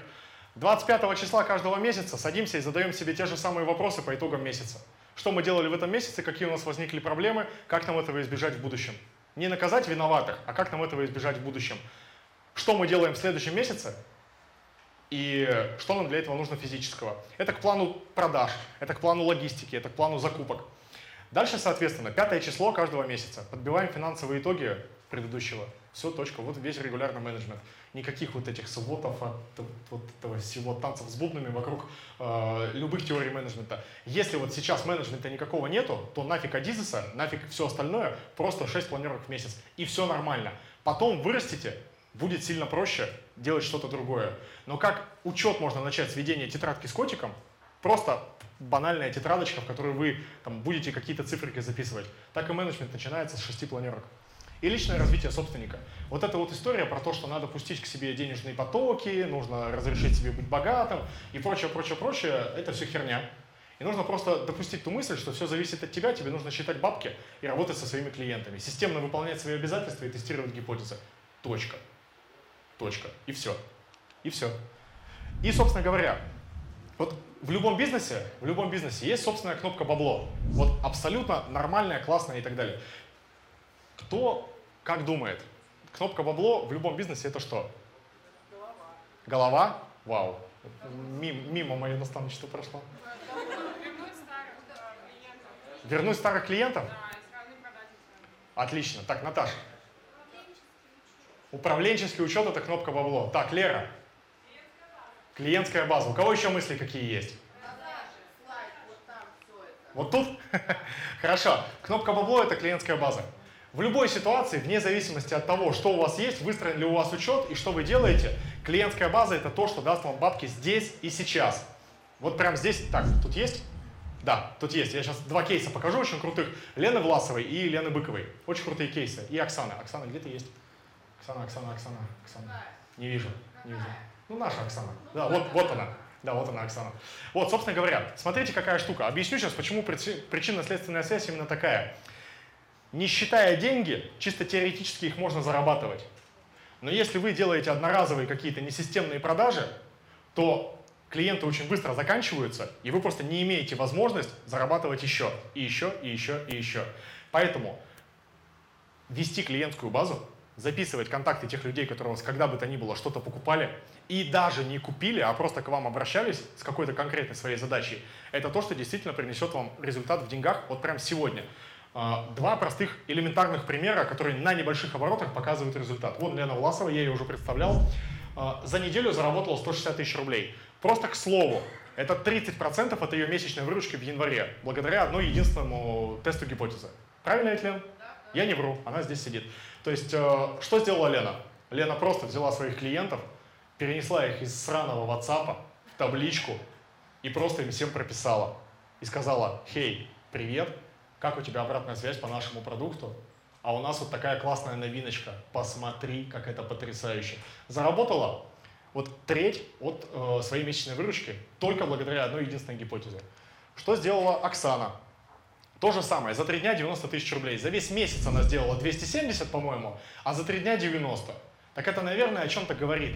Наверное, это о чем-то говорит. Поэтому Вне зависимости от того, каким бизнесом занимаетесь вы, айтишка, стройка, ремонты, да по барабану вообще – Пожалуйста, я вас умоляю, заклинаю, требую и шантажирую. Заведите себе долбанную экселевскую табличку и записывайте туда тех людей, которые вам пишут и что-то спрашивают. И даже если человек у вас не купил сегодня, он может завтра стать вашим клиентом. И это очень важно, и это тоже надо понимать. Собственно говоря, тут смотрите, какая история, ребят. Я сказал, что будет небольшая презентация, поэтому вот она наступила. Вообще, я честно, честно, я надеялся и намеревался немножко попродавать четвертый поток наставничества, потому что он стартует буквально через пару недель. Но ситуация такова, что мы типа его Продали, да. Мы, мы его типа продали, и места на него нету больше. А, поэтому есть абсолютно потрясающая возможность попасть на пятый поток. Я сейчас расскажу в двух словах, как это работает, и потом еще одна маленькая презентация, а потом снова полезняшка будет. А, история в чем? Значит, что такое наставничество? Я думаю, что уже многие из вас сталкивались с таким форматом. Это групповая работа в очень простом формате. А, мы созваниваемся в зуме один раз в неделю. Чего? Уйти надо? Ага. Уходить, да? Ну, пока, все. Вот, вот и поговорили, там сами разберетесь. Короче, созваниваемся раз в неделю в Зуме, и я персонально, лично разбираю каждого человека. Не вот эта модная штука, когда ты даешь какие-то общие наставления всей группе сразу, а персонально, лично разбираю каждого человека. Здесь четверть зала — это те люди, которые так или иначе соприкасались с этой программой, и они мне соврать не дадут. До тех пор, пока тебе не станет понятно, и ты мне не кивнешь, я тебя не отпущу. Соответственно, между созвонами у нас есть обратная связь, есть чат, в котором присутствуют кураторы, менеджеры по заботе и так далее. Цель одна единственная – заработать бабла. Не узнать что-то новое, не внедрить какие-то классные инструменты, а просто тупо заработать денег. Единственная цель, над которой я работаю. И это дает свои результаты, и то, что здесь сейчас находится большое количество людей, которые проходили эту программу, это в первую очередь подтверждает. Значит, э, штука в чем? Штука в чем? Почему QR-код, почему здесь, почему сейчас? Потому что в целом нет абсолютно никакой разницы, и я надеюсь, что я своей презентацией смог это продемонстрировать. Работаешь ты в швейном бизнесе, у тебя ателье, индивидуальный пошив, швейное производство или бренд одежды, или даже магазин трикотажных полотен или тканей. Нет никакой разницы. Или у тебя, например, там э, какой-то другой бизнес. Инструменты применяются одни и те же, и принципы их применения абсолютно идентичные. Поэтому в целом я с большим удовольствием буду работать и с другими людьми, которые не имеют отношения к швейному бизнесу. И это для меня будет тоже очень классно, и я бы очень этого хотел. Штука здесь в чем? Четвертый поток наставничества у нас стоит 200 тысяч рублей за одного человека, пятый будет стоить 300. Все очень просто. Поэтому, если бронировать сейчас, то можно бронировать по стоимости четвертого потока. Вот, вот так вот. Если бы продавал, тут была бы еще большая презентация, но я не вижу смысла это сейчас делать. Поэтому, кто хотел QR-код зафиксировать, вы его можете зафиксировать. Да? Ира, давай фиксируй. У тебя все нормально, у тебя там есть э, контакты нужного человека. Так, и собственно говоря, э, что такое бизнес? Я уже сказал э, вот об этом, я так или иначе уже об этом сказал, и для меня бизнес свелся к одному простому предложению. Вы знаете, как иногда говорят, типа, упростить до смысла? Для меня бизнес — это всего лишь процесс постановки и тестирования гипотез и точка. И все. И если мы с вами регулярно тестируем гипотезы, если мы с вами это регулярно делаем, то так или иначе мы получаем результат. Но тут есть один очень важный момент. Вот, э, наверное, наверное, не всем людям просто и не, у всех людей может регулярно получиться вот, делать какую-то работу. И иногда мы доходим до состояния, когда мы устали, вот мы, у нас что-то не получается, или мы просто не понимаем, нахрена нам это делать. И вот здесь как раз начинаются самые важные вещи, о которых э, я, собственно, и говорил все это время. Здесь на сцену выходят смыслы.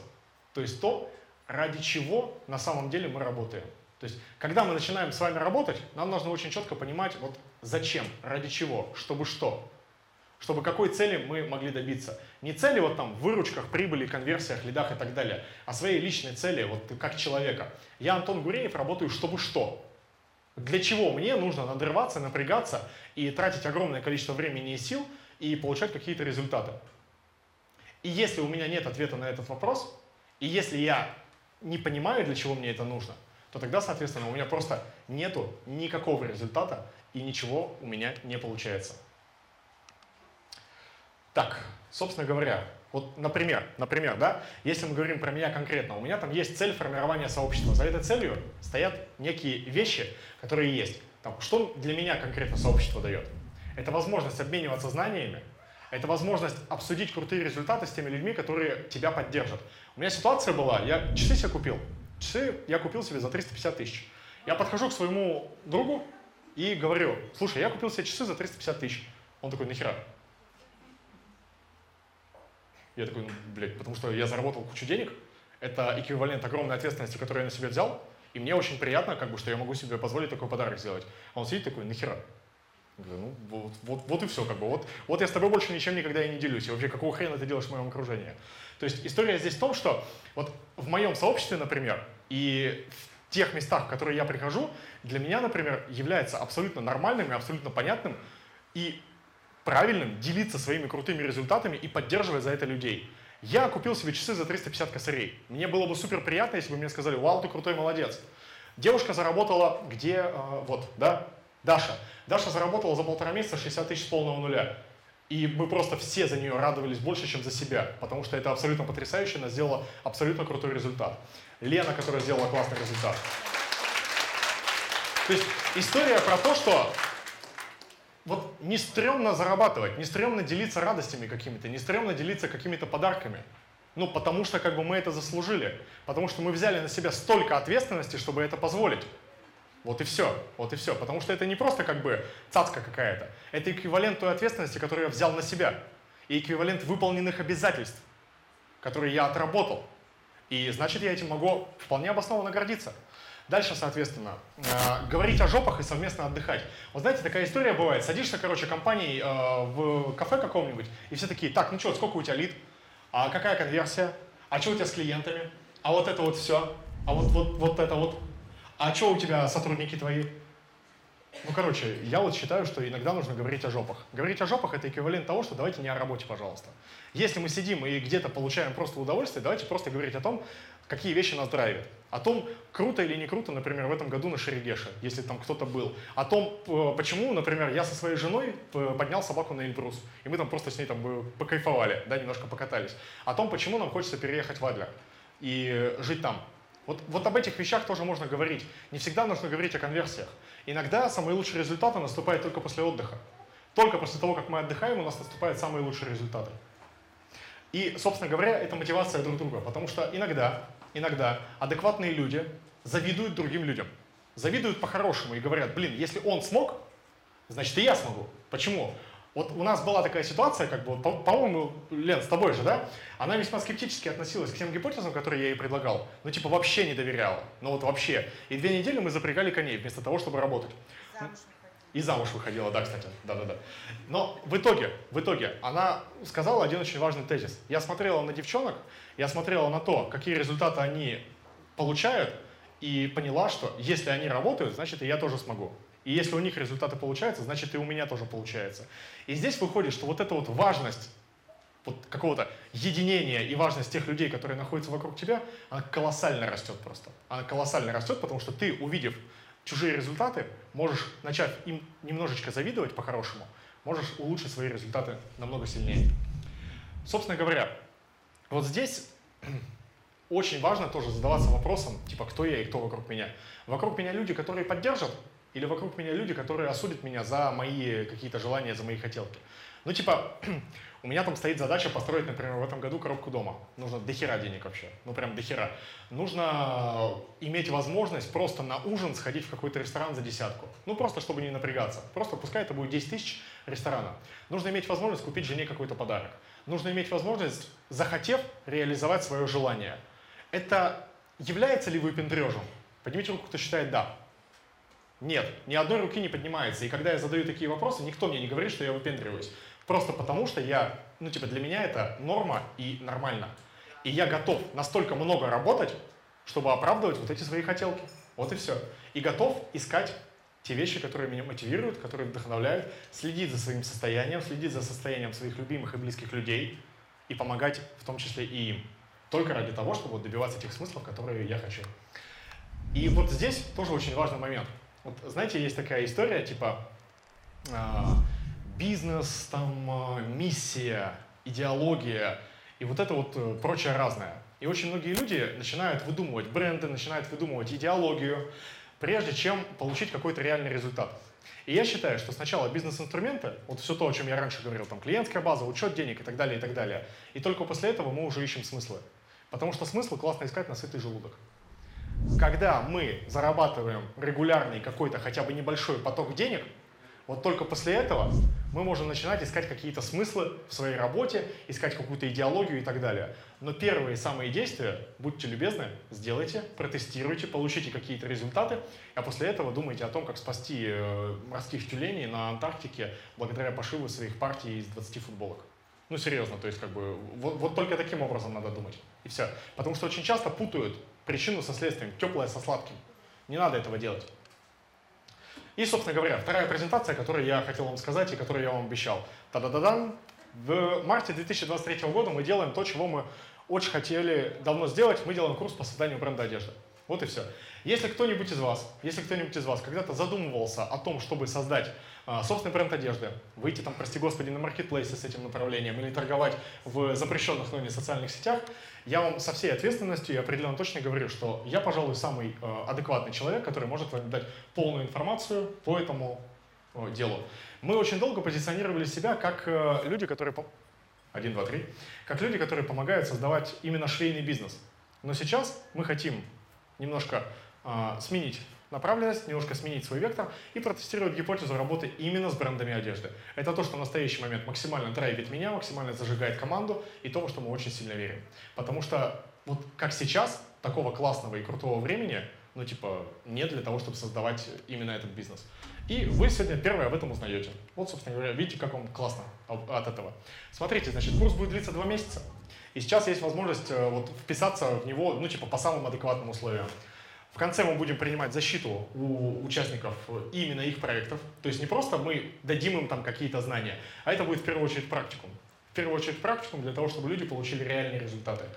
И, соответственно, мы будем работать именно над тем, чтобы человек заработал в первую очередь денег. Не создал бренд одежды, не запустил какую-то там идеологию, не сделал бы там чего бы то ни было еще, а именно заработал денег. Вот это самое важное, что мы хотим сделать. Так, это Таня Солодушенкова, она здесь сейчас в зале. Вот она, Таня сидит, привет. Привет. Таня как раз, когда проходила поток наставничества, она прошла вот этот путь, мы с ней вместе проходили, и она достаточно в сжатый срок смогла это сделать. Но, собственно говоря, мы подумали, почему бы нам не упаковаться наконец-то и не давать эту информацию более массово. Это вот полный отзыв от Тани, собственно говоря, вот все, все, как она писала, все, как она делала, и если есть желание это прочитать, просто скажите мне, и я остановлюсь, и мы не будем листать дальше. Вот я вижу, что фоткают. Да. Есть люди, которые готовы это прочесть потом. Так, отлично, хорошо. Собственно говоря, что будет на курсе? На курсе будет все вот это вот. Все вот это вот. Но самое важное, что будет, это первый практический блок и модуль. Самый первый практический блок и модуль, вы можете это все сфоткать, да, пожалуйста, фоткайте. Но самый первый практический блок и модуль – это список рабочих гипотез, список рабочих гипотез для того, чтобы деньги сразу зарабатывать. Не для того, чтобы через два месяца после окончания курса вы решили и подумали там, а может быть у вас что-нибудь получится, а для того, чтобы в первую неделю сразу же на этом курсе у вас были все инструменты для того, чтобы заработать деньги. Вот и все. Это то, что мы будем давать. Это то, что будет входить в обучение. Достаем телефон обратно. Вы их можете пока не убирать, там еще QR-код будет. Можно ссылку, конечно, на оплату, да, кому? Кому? Наташа, да, конечно. Там чуть-чуть попозже. Наташ, не, это, не убирай телефон. Вот Лена считает, что я очень дешево продаю. Встала даже. Так, а, нет, я наврал. 80 косарей. Лена, вставай. Лена, падай. Лена, не падай. Короче, а, вот. Вот. Все. Если бы я так раньше бы тебя узнал, я бы год бы. Год бы. А я тебя сколько звал на наставничество, Лена? Ну-ка скажи мне. Полгода я тебя звал? Да. Полгода я тебя звал. Вот. Да. Короче, у меня в жизни есть некоторые женщины, которых я добивался. Некоторые женщины, которых я добивался. Вот, короче, смотрите, какая история. Свою жену, свою жену я не добивался вообще. Лену я добивался полгода. Я такой, Лена, давай бабла заработаем. Она такая, да иди ты нахуй. Цыган какой-то, блядь. Да, Антон, а началось с учета. За 5 тысяч я решила проверить тебя. Действительно вот так вот, да? ты говоришь нормально, то, что ты за так. 200 мне втюхиваешь. Так, и что? За пятерку мне зашло. Зашло, да? Думаю, если за пятерку столько было информации, думаю, там точно будет круто. Слушайте, а мне почему-то не зашло, но я пошла все равно везде. И выросла в три раза, да? А у меня денег много было, я все равно все равно Те не ко мне пришла. сделали еще больше. Еще больше сделали. Так, отлично, отлично. Так, короче, я говорил про женщин, которых я добиваюсь. Вот там Лера сидит, она сейчас э, у меня э, главный человек в проекте. Два года я за ней ходил. Лера, давай ко мне на постоянку. А? Два с половиной. Она пришла ко мне в проект на зарплату 2500 рублей в месяц. 2500 рублей в месяц. Сейчас зарабатывают сотку в месяц в среднем. Правильно ведь? Ну да, сотку в месяц в среднем. Я ей говорю, Лера, давай я тебе зарплату подниму. Она такая, не надо. Давай, да? Согласна? Наконец-то согласна. Так, короче, все QR-код успели? Там, похлопайте, если да. Отлично. Так, собственно говоря, вторая часть. Ребят, э, вот давайте, знаете, как мы сделаем с вами? А, Дайте мне, пожалуйста, обратную связь вот какого характера. От 1 до 10 уровень энергии у вас насколько? У кого от 8 до 10? Поднимите руки. Ага, я понял. У кого от пятерочки до семерочки? Надо подышать, да? Ребят, давайте мы сделаем пятиминутную паузу, откроем окошки, немножко проветримся, потому что у нас вторая часть, она тоже супер полезная, но я ощущаю необходимость сделать маленькую паузу. Окей? Так, ну все, давайте вот это чувство томительного ожидания, когда все уже сидят 10 минут, а кто-то еще в пробке едет, да? Или кто-то еще у кулера стоит. Вот это чувство томительного ожидания, время прерывать. Так, друзья. Жена моя. Жена моя. Ольга. Так, все, продолжаем, друзья, продолжаем. Вторая часть. Она будет больше практической, и мы будем разбирать действительно практические вещи, которые может любой из вас применять сегодня вечером уже прямо. Они супер простые, они супер базовые. Я никогда... Аня, я никогда не стремлюсь говорить какими-то сложными очень штуками. Это будут те вещи, которые можно применить здесь, сегодня, сейчас, только для того, чтобы сразу же сделать результат. Собственно говоря, с какими проблемами сталкиваются собственники в швейном бизнесе? Зачеркиваем слово «швейный» и получаем в любом бизнесе вообще. Почему? Потому что... Чего? А почему? Так, так случается. Так случается. Короче, зачеркиваем слово швейный и просто э, и бизнес тоже мы зачеркиваем. Нахер этим всем заниматься. Так, короче, первая проблема, э, которую я вот лично вижу у людей, они не знают, э, я делаю что-то, чтобы что. Вот нахрена я этим занимаюсь вообще комплексно и в принципе. Э, когда люди не знают, чего хотят, они, им пофигу вообще, куда грести. Они делают что-то, лишь бы это делать, лишь бы создавалась иллюзия бурной деятельности, и тогда им кажется, что все классно, и они что-то получают. Мы можем расфокусироваться на разные проекты, мы можем расфокусироваться на разные задачи, мы можем заниматься чем угодно, и обычно это называется дешевым кипишем. Дешевый кипиш, а не бизнес. Вот мышиная возня, когда действий много, денег нет ни хрена. И это возникает именно потому, что мы делаем не то, что развивает бизнес, а то, что вот просто, ой, зайчик, за зайчиком побежали, ой, тут девочка, за девочкой побежали. Вот не делать действительно важные вещи, которые влияют на деньги, которые влияют на продажи. Из-за этого мы не понимаем, какие нам на самом деле инструменты применять. Вот мы не понимаем, что мы хотим добиться, и мы не, поменя... не понимаем, что нам для этого нужно сделать и чем. Вот абсолютно простой пример. Типа, бог-то с ним. Вот эта бутылочка воды, она предназначена для какой-то строго определенной цели. И она свою цель, в принципе, выполняет. Но если я буду пытаться ей заколотить гвозди, то, скорее всего, я своей цели не добьюсь. И очень часто люди в бизнесе обижаются на бутылку воды за то, что она херово заколачивает гвозди. Ну, типа, это же неадекватно. Это же неправильно, это, это плохо. Это то же самое, что вот как бы, ну, блин, вот сейчас у меня вылетел просто из головы пример. Но если вы в своем бизнесе не понимаете, чего вы хотите добиться, не понимаете, на что вам нужно повлиять, и делаете это неправильными инструментами, типа я хочу зарабатывать больше, значит я буду работать больше. Работать начал больше, денег от этого больше не стало. Обижаешься на эту работу, и такая история получается абсолютно неадекватной. Дальше, из-за этого просто пропадает всякое отсутствие мотивации. Я уже это пробовал, я уже это делал, у меня это не получилось, и у меня это и дальше, значит, не получится. Я не хочу ничего нового делать, и не хочу ничего нового пробовать. И потом из этого вытекает боязнь действовать вообще в целом. Потому что зачем мне пробовать что-то новое, если я заведомо знаю, что у меня ничего не получается? На кой хрен мне это нужно? Для чего? И мы начинаем бояться действовать. Вот этот страх и боязнь ошибок, и боязнь действий – это история, э, которая возникает на самом деле очень часто из-за наличия большого негативного опыта. Вы знаете, спортивная гимнастика. Детей в спортивной гимнастике на пенсию списывают примерно в 14 лет. Примерно. Он пенсионер, нафиг. Почему? Потому что он начинает падать. И когда он начинает падать, он начинает бояться. Дети ничего не боятся. И начиная свой бизнес, мы ничего не боимся, нам море по колено. Но как только мы начинаем падать, у нас появляются шрамы, у нас появляются седые волосы, у нас появляются долги. И все это приводит нас к тому, что мы просто тупо боимся действовать. Но если мы четко понимаем, чего мы хотим, мы должны подумать вообще, я это делаю, чтобы что, и честно ответить на этот вопрос. Вот иногда ко мне приходит человек, и я говорю, ты для чего там хочешь, прости господи, бренд одежды создать? ну я хочу себя реализовать, мне так хочется нести красоту в этот мир, и вот это вот все. Я говорю, ты сколько зарабатываешь? Ну, я там зарабатываю там, типа 100 тысяч рублей зарплат. Тебе хватает? Нет, не хватает. Ты для чего хочешь бренд одежды создавать? Ну, мне бы хотелось зарабатывать, конечно же, на этом. Я говорю, а сколько ты бы хотела на этом зарабатывать? Ну, мне бы хотелось, ну, вот как минимум столько же, сколько я зарплаты получаю. Хорошо, говорю, ты заработала такую сумму за год, тебя это устраивает? Нет, меня это не устраивает. То есть выходит, что нам наше вот это какое-то желание необходимо максимально конкретизировать. Я хочу заработать вот столько-то денег вот за такой-то период времени. Все. И здесь мы начинаем подбирать реально какие-то адекватные инструменты. Работать с башкой. Вот то, о чем я уже говорил.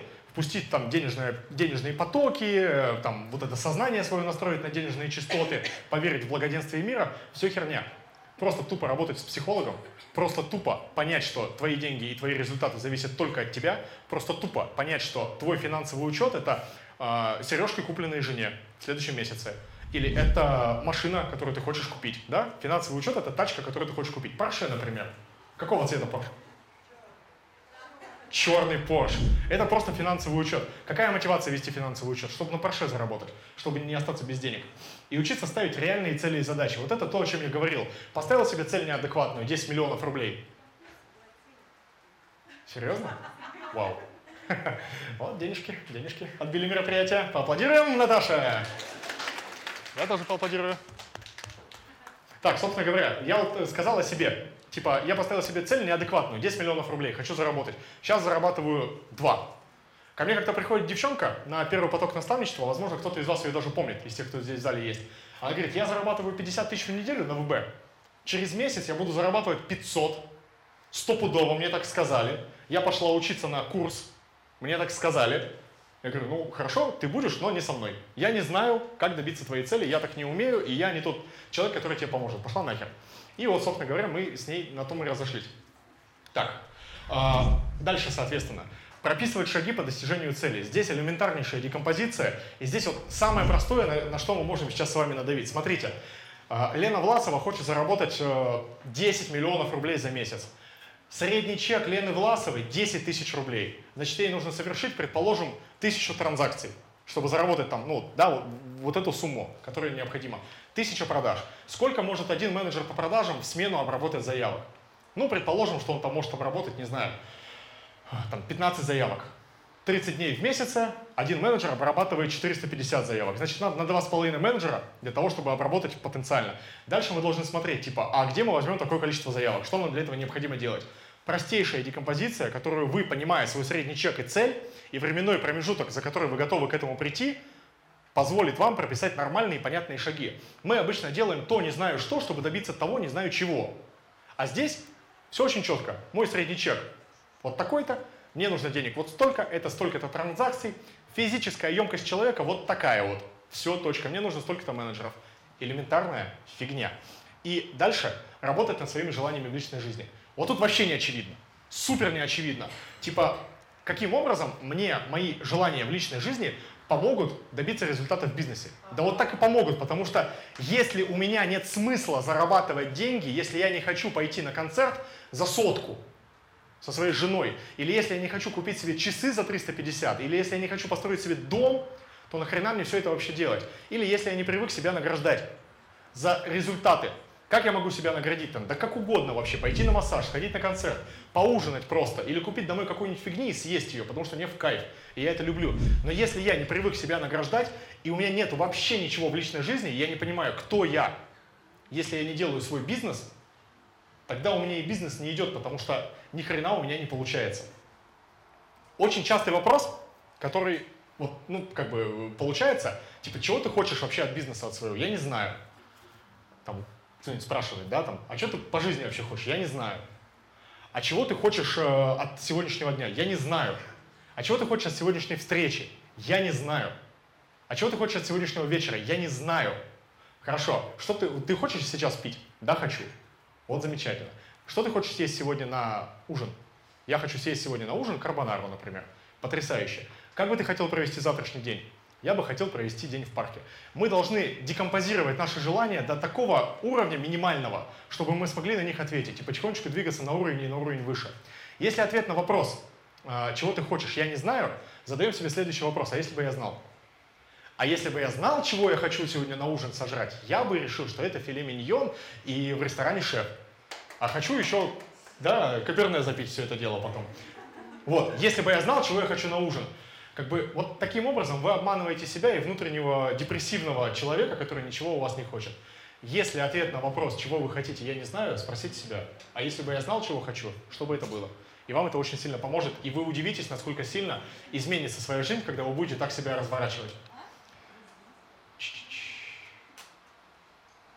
Собственно говоря, про декомпозицию я уже сказал, да? Знаем, какой объем денег мы хотим получить, знаем, какой наш средний чек, знаем, какое количество транзакций нам необходимо совершить, знаем, какой объем способен отработать один менеджер. Или если это ВБшники, если это ВБшники, поднимите руку, кто на ВБ торгует. Так, вот есть ВБшники. Знаем, какой объем складских запасов, исходя из нашей воронки продаж, нам необходимо держать. Да, Леша? Нет, не, факт. Не факт? Вот так вот. Я пока не знаю, сколько у меня будет этого товара, но я хочу его много. Это человек, который инвестирует 50 тысяч евро в производство в ближайшее время. Или уже инвестировал в, ну, в производство вещей в Турции. Так ведь? А, вещи, Вещи. Вещи. Вещи. В вещи инвестирует. Так, собственно говоря, идеализм. Идеализм, на мой взгляд, убил больше бизнесов, чем э, все экономические кризисы вместе взятые. Вот до тех пор, пока э, я не сделаю идеальный бизнес-план, я не буду делать никакие шаги по достижению своей цели. До тех пор, пока у меня не будет идеального понимания того, как вести Инстаграм, я не буду вести Инстаграм.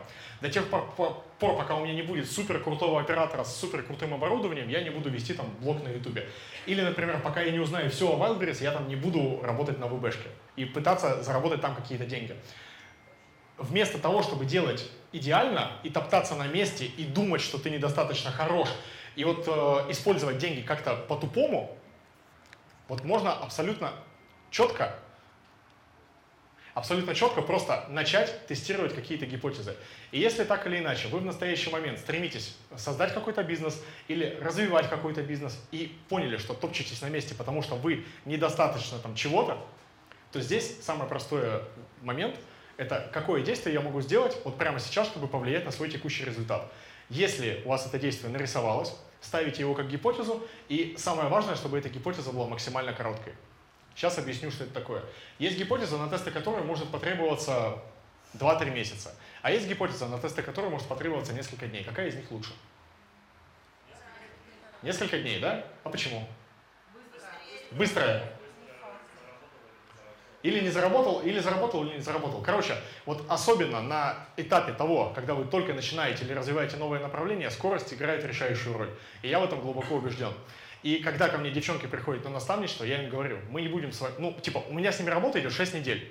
Какая нахер двухмесячная гипотеза? Ну, типа, это слишком долго. Поэтому мы делаем те вещи, которые принесут результат здесь, в моменте. Я один раз купился за вот всю свою работу на долгую гипотезу. И я искренне верю, что это сейчас принесет результат. Потому что вот там сидит девушка с чашкой, она готовила все полтора месяца тест гипотезы. И сейчас в марте она будет получать результаты, я надеюсь. И вот это вот как бы то, за что я сильно переживаю. Обратная сторона идеализма – это делать кое-как. Но здесь я уже повторял э, эту мысль и неоднократно повторял, что деньги, которые мы зарабатываем, это эквивалент взятой на себя ответственности и исполненных обязательств. Если мы не берем на себя ответственность, мы не зарабатываем деньги. Если мы не исполняем свои обязательства, мы не зарабатываем деньги. Поэтому так или иначе, взяв на себя обязательства, необходимо их исполнить качественно для того, чтобы совершить повторную продажу. Это самое-самое важное. Как я уже сказал, деньги – это эквивалент ответственности, ту, которую мы на себя берем. Что делать? Делаем адекватный бизнес с нормальным продуктом, то есть не нужно пытаться создать а, неведомо что, неведомо для кого. Ко мне девушка как-то пришла и говорит, типа, я два года последние разрабатывала коллекцию, я ее наконец-то разработала, что мне теперь с этим делать? Ну, типа, выкинуть все нахер и делай заново. То, что нужно рынку на настоящий момент. Или, например, ко мне тоже обращается девчонка и говорит, слушай, я живу в Германии и хочу создать Шанель по цене Зары. Что мне делать? Нахер подумать еще раз и сделать что-нибудь другое, потому что Шанель по цене Зары нахер никому не нужен. Нельзя обесценивать свой труд и нельзя обесценивать то, что ты делаешь. Дальше, обязательно собирать обратную связь от клиентов. Вот здесь момент, который упускают очень многие люди. Вот есть бизнес-процесс, так называемый, понятие бизнес-процесса, и наш бизнес проходит определенные этапы. Там заявку получили, там что-то сделали, что-то сделали, что-то сделали, продажа, хлоп. И многие люди почему-то думают, что бизнес-процесс заканчивается на продаже. Это все херня. Бизнес-процесс заканчивается на повторной продаже. А для того, чтобы ее получить, необходимо получить обратную связь от клиентов.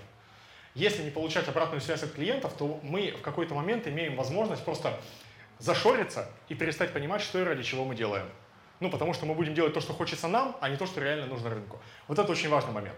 На старте делать MVP. Минимально жизнеспособную фигню, которую вот можно кому-то хотя бы презентовать и хотя бы что-то, какую-то обратную связь от этого получить. Если мы будем тестировать за сильно дорого, при этом не имея бюджета либо временных ресурсов, мы будем только впустую расходовать деньги, впустую расходовать собственное время и не будем получать результата. Вот это вот тоже очень важная вещь. И продукты дорабатываются в процессе на основании реальной обратной связи от клиентов, потому что сидя на диване, я понятия не имею, что нужно рынку. Понятия не имею, даже если я в этой теме 10 лет. И только после того, как реальный клиент за реальные деньги дал мне обратную связь, купив у меня этот продукт, вот только тогда я уже начинаю понимать, что этому рынку необходимо. Здесь, соответственно, еще один момент – это незнание своего клиента. Многие люди, они комплексно не понимают, ради кого они работают и для кого они работают. Сейчас пример тоже будет из швейной темы, но я думаю, многие меня поймут. Представьте себе, я живу в Тюмени, у меня зарплата 100 тысяч рублей, я хочу создавать люксовый бренд одежды со средним чеком 50-70 тысяч рублей. Ну, типа, вот давайте представим такую картину. Я из Тюмени, у меня зарплата сотка, я себе такую одежду позволить не могу, я понятия не имею, как живут люди, которые могут себе позволить такую одежду. Я понятия не имею, что для них важно. Я понятия не имею, на основании чего они принимают решение о покупке той или иной вещи. И, соответственно, то, что я сделаю, для них не будет иметь ни ценности, ни какого бы то ни было наполнения, и они этого никогда не купят. Потому что я просто не понимаю, кто эти люди и как они делают. У меня таких знакомых нет, я сам не такой человек, и, следовательно, шансы мои на успех, они примерно минус бесконечность. Вот самый лучший способ для того, чтобы узнать, э, с кем ты работаешь, это на самом деле просто спросить человека. Но все люди лгут. Вот так или иначе, вы меня спросите о чем-то, я вам, возможно, солгу, потому что не буду хотеть вас обидеть. А иногда я вам скажу правду, но вы эту правду, вы на эту правду обидитесь. И штука в том, что книга Роба Фицпатрика «Спроси маму» — это лучшая книга, которую нужно прочитать любому абсолютно предпринимателю для того, чтобы понимать, как общаться с людьми. Если вы хотите адекватно вести каздевы, прости господи, опрос целевой аудитории, то купите себе книгу «Спроси маму». Вторая книга, которую я вам рекомендую купить, это книга АМСРМ «Продажи людям». Это лучшая книга о продажах на русском языке, которую вы можете достать. Вот прям типа можете сегодня заказать, на эти книжки у вас уйдет неделя на обе. Они супер короткие, но супер правильные и супер емкие. Если вы это сделаете, вы получите очень крутой результат. Собственно говоря, последствия того, что люди не понимают, для кого они работают. Они делают, которые нахрен, э, делают что-то, что нафиг никому не нужно, и не делают того, что действительно нужно покупателю. Ну вот давайте так вот условно. Я хочу начать бизнес на производстве каких-нибудь эко-чехлов. Но эко-чехлы нафиг никому не нужны, а всем нужна нормальная одноразовая продукция для того, чтобы как бы вот э, заворачивать свои изделия. Все хорошо. Если я откажусь от идеи эко-чехлов, которые нафиг никому не нужны, у меня есть шансы на успех. Это, ну, как бы супер простой пример. Из-за того, что мы не делаем то, что действительно нужно, иногда у нас купят, но никогда не купят во второй раз. Потому что, ну, как бы, человек купил продукт, он в нем разочаровался и никогда не инвестирует в нас деньги снова. И, соответственно, из-за этого я как предприниматель не зарабатываю деньги, потому что я делаю то, что хочется мне, а не то, что нужно рынку на самом деле. Вот и все. Что делать? Что? Назад. Назад. Хорошо. Все? Супер, спасибо. Что делать? Что делать, если вот есть такая ситуация, когда вы не понимаете, для кого вы работаете? Анализировать рынок и конкурентов. Ручками ходить и проходить бизнес-процессы. Я бы вот в целом рекомендовал бы любому человеку, который работает в какой-то конкурентной среде, просто купить у своих конкурентов. Найдите 2-3 конкурента и купите у них. А потом еще кому-нибудь попробуйте сделать возврат. Ну, чтобы они вам возврат денег выполнили. И посмотрите, как они отрабатывают данные возражения, как они отрабатывают данный негатив и что они делают, и как они с вами общаются. И вы будете понимать, там, типа, что такое хорошо, что такое плохо на данном рынке. Дальше, собирать обратную связь от клиентов, изучать свою целевую аудиторию и вести клиентскую базу. Помним, что клиентская база – это кнопка «Бабло», которая позволяет в любой ситуации, где бы вы ни были, что бы вы ни делали, вот сегодня, начиная на следующей неделе, к следующей субботе, сделать вашу месячную выручку. Вот серьезно, без балды. Любой человек, который сейчас э, правильно проведет работу с клиентской базой, за неделю заработает столько, сколько за месяц. Чем бы вы ни занимались. Студия йоги, э, фотографии, одежда, айтишка какая-то и так далее. С ВБшкой здесь посложнее, но здесь АБЦ-анализ это тот инструмент, который вообще решает абсолютно все. Дальше, соответственно, э, если делать что-то супер уникальное, то это будет просто никому не нужно. Скорее всего, если вы нашли какое-то супер уникальное, классное решение, которое никто до вас не применял, то вы либо гений нереализованный, либо просто до вас пыталось множество людей, но они не смогли. И я, честно говоря, гениев не встречал ни разу. Это сейчас не хочу никого обидеть, но если вы нашли какое-то классное решение, то, скорее всего, оно никому не нужно, и именно поэтому этого решения до сих пор нет на рынке. Такая вот история. Поэтому я сторонник зыринга и тыринга. Алексей меня поддерживает. Алексей меня поддерживает. История здесь в чем? А, Копировать как художник означает не просто тупо скопировать, вот как я сделал в 2016 году, за что потом огребал от жизни 4 года, когда я скопировал под ноль. А разумеется, внести какие-то свои конструктивные изменения, доработать, исходя из своего. Но концепции все уже придуманы, все идеи уже давно были рождены. И так или иначе, мы просто каждый свою идею адаптируем. И я верю, что нужно довносить и привносить что-то действительно свое. Иначе это уже, как бы, как это сейчас модно, не экологично. Так, что такое вести клиентскую базу? Значит, э, на самом деле ведение клиентской базы это не просто написать вот типа, а давайте мы создадим экселевскую табличку, чтобы мы туда что-то написали, и мы потом про это навсегда забыли. На самом деле клиентская база дает очень классное понимание, что у нас на самом деле покупают, в каком объеме, в каких размерах, там, в каких цветах, какие продукты пользуются наибольшим максимальным спросом и какая география наших покупателей. В том случае, если мы не понимаем географию наших покупателей, наши рекламные кампании превращаются в стрельбу из пушки по воробьям. А если мы знаем, из каких городов наши покупатели, соответственно, мы знаем, куда нам необходимо направлять свои рекламные бюджеты. Вот и все. Вот для этого необходимо в том числе вести клиентскую базу. Ну и, разумеется, повторные продажи. А, Далее. Нерешение реальных проблем.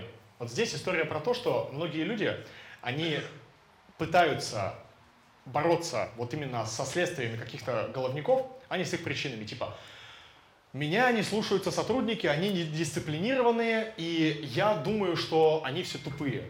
Проблема здесь в чем? В сотрудниках? Нифига. Рыба всегда гниет с головы, а следовательно, если тебя не слушаются сотрудники, значит это проблема у тебя. Потому что ты не проводишь планерки, потому что ты не доводишь до них свои реальные цели и свои реальные желания. И следовательно, следовательно, ты вот как предприниматель и как менеджер не отрабатываешь свой хлеб. А это необходимо делать.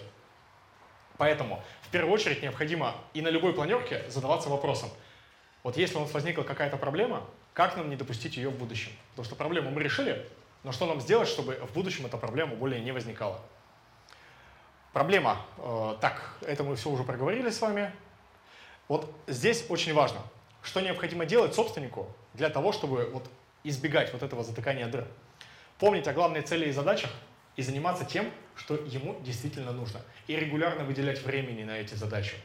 Также очень круто, если вы анализируете работу своих сотрудников. У меня была ситуация, когда ко мне приходят и говорят, «Вы зн- ты знаешь, как бы у меня есть сотрудник, он типа дофига получает. А я считаю, что я ему дофига плачу. Я говорю, а что он делает за эту работу? И человек начал описывать вот этот функционал, который он делает, там несколько листов получилось. Она такая, а, нет, не дофига. Оказывается, не дофига. Вот. И все. И дальше, соответственно, когда сотрудник у вас с чем-то не справляется, а почему бы как бы не вспомнить, что можно его тоже как-то разгружать и какой-то функционал от него убирать? Очень частая история, когда есть какой-то руководитель компании, и он тащит на себе абсолютно все. Очень сильно здесь рекомендую делать э, просто перечень тех задач, которые выполняет человек, и потихонечку откусывать по самым-самым маленьким задачам. Вот если вы сейчас тащите все на себе, просто начните с найма личного ассистента, который закроет за вас ведение каких-то таблиц, закроет за вас ведение документации, закроет за вас общение с, прости господи, курьерами, чтобы, чтобы просто они не звонили вам, и все. Можно не общаться с курьерами, оказывается, можно. Вот, и, и все, и все. Просто личный ассистент, просто за 15 тысяч рублей. На удаленке где-нибудь в Перми. За 15 тысяч рублей личный ассистент. И все. И все нормально работает. И именно это, и именно это научит вас потихонечку делегировать в вашем бизнесе. Потому что вы личные какие-то вопросы начнете делегировать. Тут же история какая? Нам всем кажется, что никто не сделает работу лучше нас. И мы все ищем того самого волшебника на голубом вертолете, который прилетит и сделает классную работу. Да? Но такого не происходит. И поэтому, поэтому я бы рекомендовал просто начать делегировать с самых маленьких вещей, которые вы только можете. Вы наработаете навык делегирования, вам станет со временем проще, и те люди адекватные, классные, вменяемые, которых вы хотите найти, они могут либо вырасти рядом с вами, либо просто прийти к вам в команду, потому что вы уже будете к этому готовы. Вот здесь про страх делегирования, это именно про то, что кажется, что никто не делает работу лучше меня. Но это просто, вот я лично верю, что делегирование это тупо навык, и все.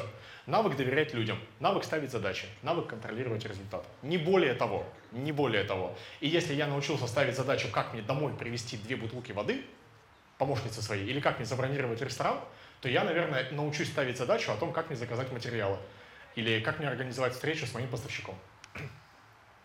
Зачем нужно делегировать? Это тоже мы сделали. Но вообще, вообще вот комплексно, комплексно. Эти проблемы возникают э, потому, что человек просто не ценит свое время. У меня была история очень интересная. Девушка мне рассказывала о том, что она потратила на дорогу навстречу 6 часов. 3 часа туда, 3 часа обратно. Ну вот, как бы, вот такая вот встреча была. И мы с ней посчитали, мы с ней посчитали, сколько на самом деле стоила такая поездка. И если вот она тратит э, каждый день, исходя из ее суммы дохода месячного, мы выявили стоимость ее часа, и получилось, что в месяц она на такие поездки, учитывая там среднее нахождение в пути, там, да, там 4-5 часов в день, она тратит 280 тысяч рублей. Ну, типа, не дешевле ли заказать курьера? Не дешевле ли, может быть, даже снять какой-то офис поближе к месту нахождения твоих клиентов? А может быть, как-то вообще подумать и не ездить нафиг, и не тратить свое время. Потому что, ну я же сама за рулем еду, я же никому зарплату за это не плачу, и кажется, что вроде бы ты ничего не потратил. Ну это же самообман, это же все вранье полное. Поэтому ценить себя и свое время, ценить себя и свое время, это на самом деле покупать время других людей для того, чтобы не делать ту херню, которую вы можете не делать. Вот и все. Я, допустим, ненавижу общаться с курьерами. У меня человек за это получает 15 тысяч рублей в месяц. Я не хочу принимать телефонные звонки. У меня за это человек получает 15 тысяч э, рублей в месяц. Все, поставил заглушку нафиг на все телефонные звонки. Никто мне не звонит больше. Просто потому, что я это не люблю, как предприниматель, как человек. И все. Так,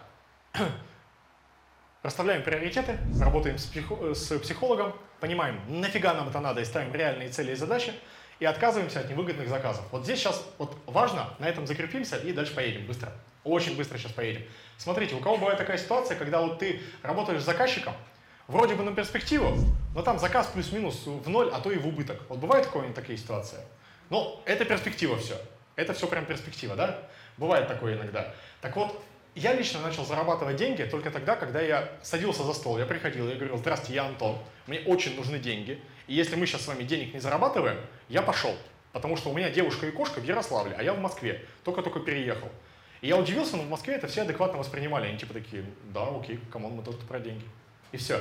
А если к вам поступает заказчик какой-нибудь, и вы видите, что этот заказ вам не рентабелен, в айтишке, в, там, в постельке, в пошиве, там, где угодно вообще, окей, хорошо, нам, нам не, не надо работать с таким заказчиком. И все. Потому что если человек вам говорит, сделай для меня сейчас дешево на перспективу, потом будет объем какой-нибудь, то он вам лжет. Потому что объем бы у него уже сейчас был. А так он просто бегает от одного к другому и пытается сделать у кого-то подешевле. Вот именно отказываться необходимо тогда, когда вы прям четко чувствуете, что и видите на цифрах, что вы здесь не проходите. Не надо выполнять за свой счет проблемы других людей. Не стоит их решать. Если человек не приносит вам денег, то это не бизнес э, сотрудничество, это изнасилование по работе с психологом. Вот это самое важное, я об этом уже говорил, и я хочу еще раз акцентировать на этом свое внимание.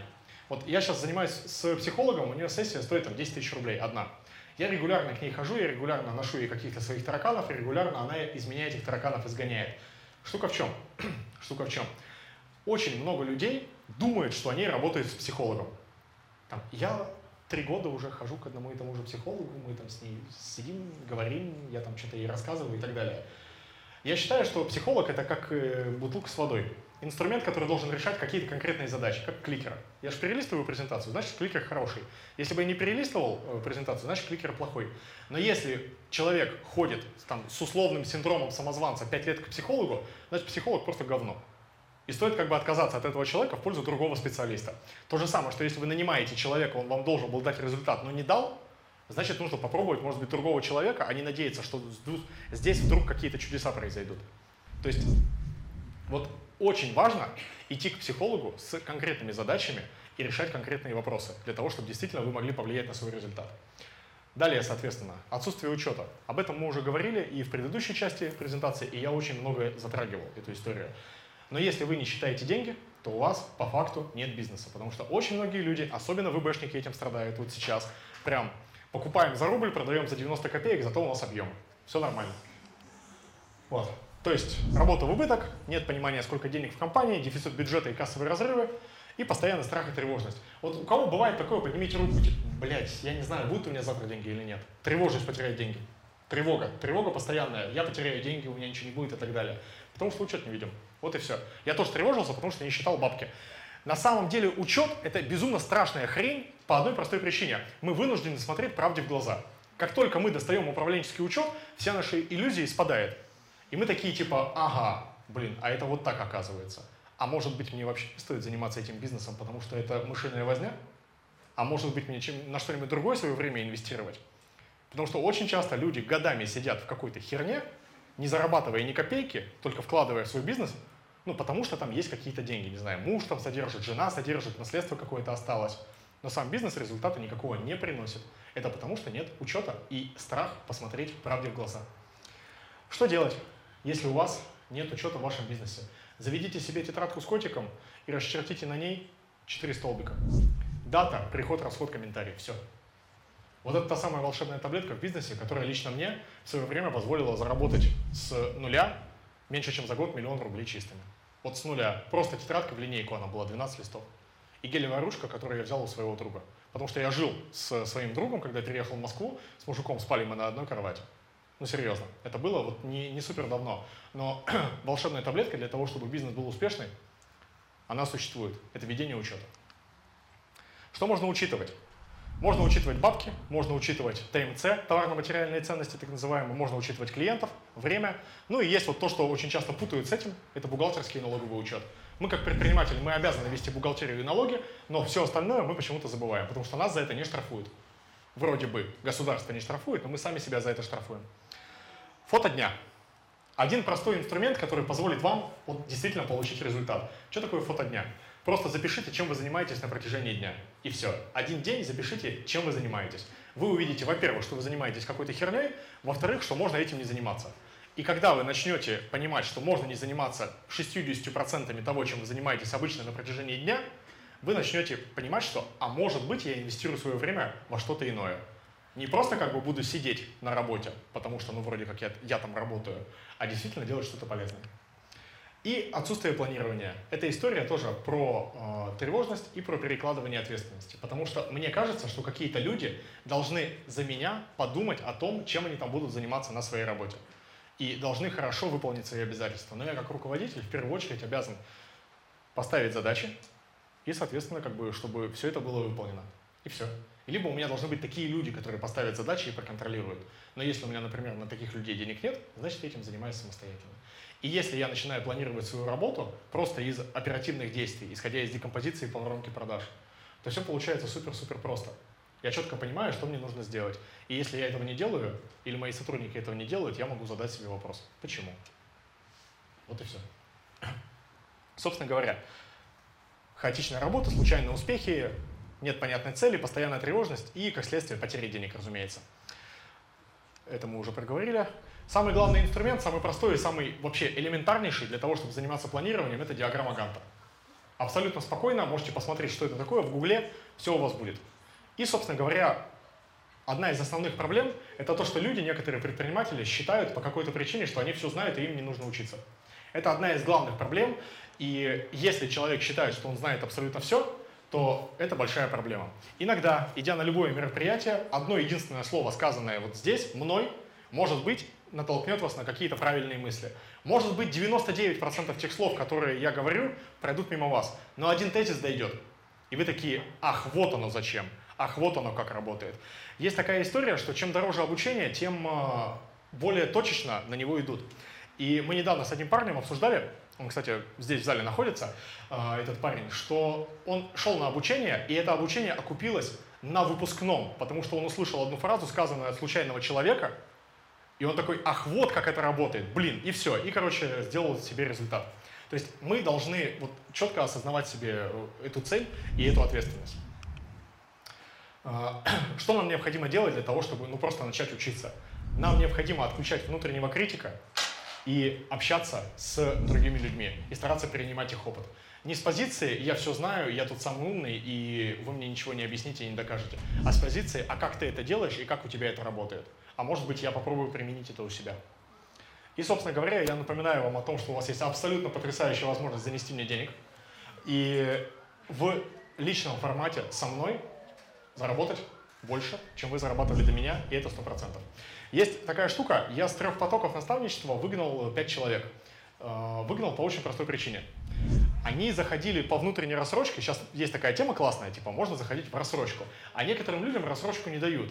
И иногда мы такие идем на поводу у своих эмоций и хотим помочь человеку и дать ему внутреннюю рассрочку. Так вот, из пяти человек все пятеро были на внутренней рассрочке. Человек, не внеся полную сумму за оплату, не неся всех обязательств за, вот, за то, что он должен, он просто не выполнял наши задания. Такие люди, наматывающие сопли на кулак, не выполняющие задания и не дающие результата, демотивируют весь коллектив и дестабилизируют его. Мешают мне получать удовольствие от работы и мешают другим людям получать от работы результаты. И если вы сейчас внимательно подумаете, вы поймете, что это правило абсолютно легко ложится на любой абсолютно коллектив. На абсолютно любой коллектив. Потому что если в коллективе завелся нытик, значит он будет дестабилизировать весь коллектив. И даже если это звездный какой-то сотрудник, который работает больше всех, лучше всех, но какого-то черта при всех позволяет грубо к вам обращаться, значит такого человека надо убрать. И все. По той простой причине, что все остальные люди будут перенимать его модель поведения. Это курс по созданию бренда одежды. У вас есть абсолютно потрясающая возможность сфотографировать и этот QR-код. Я думаю о вас, поэтому я все QR-кода несколько раз вставил в презентацию. Вот там девушка еще фоткает, поэтому я не буду ее торопить. Да.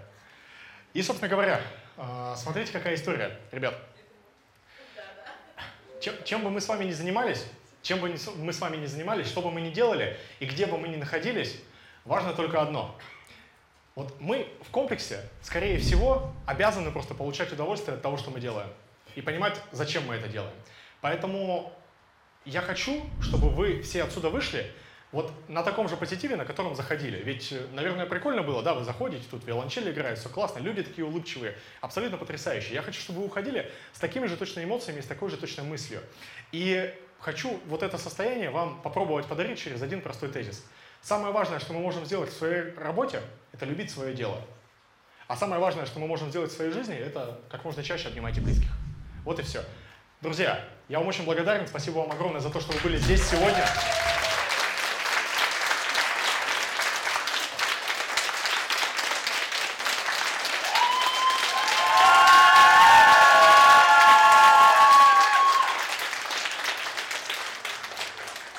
Спасибо большое. И Спасибо, Даша. Ты классная. Да. Итак, друзья, я действительно очень благодарен вам за то, что вы подарили мне сегодня себя, за то, что вы э, абсолютно классно слушали, за то, что вы сегодня находитесь здесь. И я очень надеюсь, что те вещи, которые я говорил, те тезисы, которые я старался вкладывать в это выступление, будут для вас полезными, и они будут для вас действительно нести ценность. Э, я Гурий Фантом, меня очень многие знают как человека, который шьет, и я вам очень благодарен. Спасибо вам, классного вам вечера.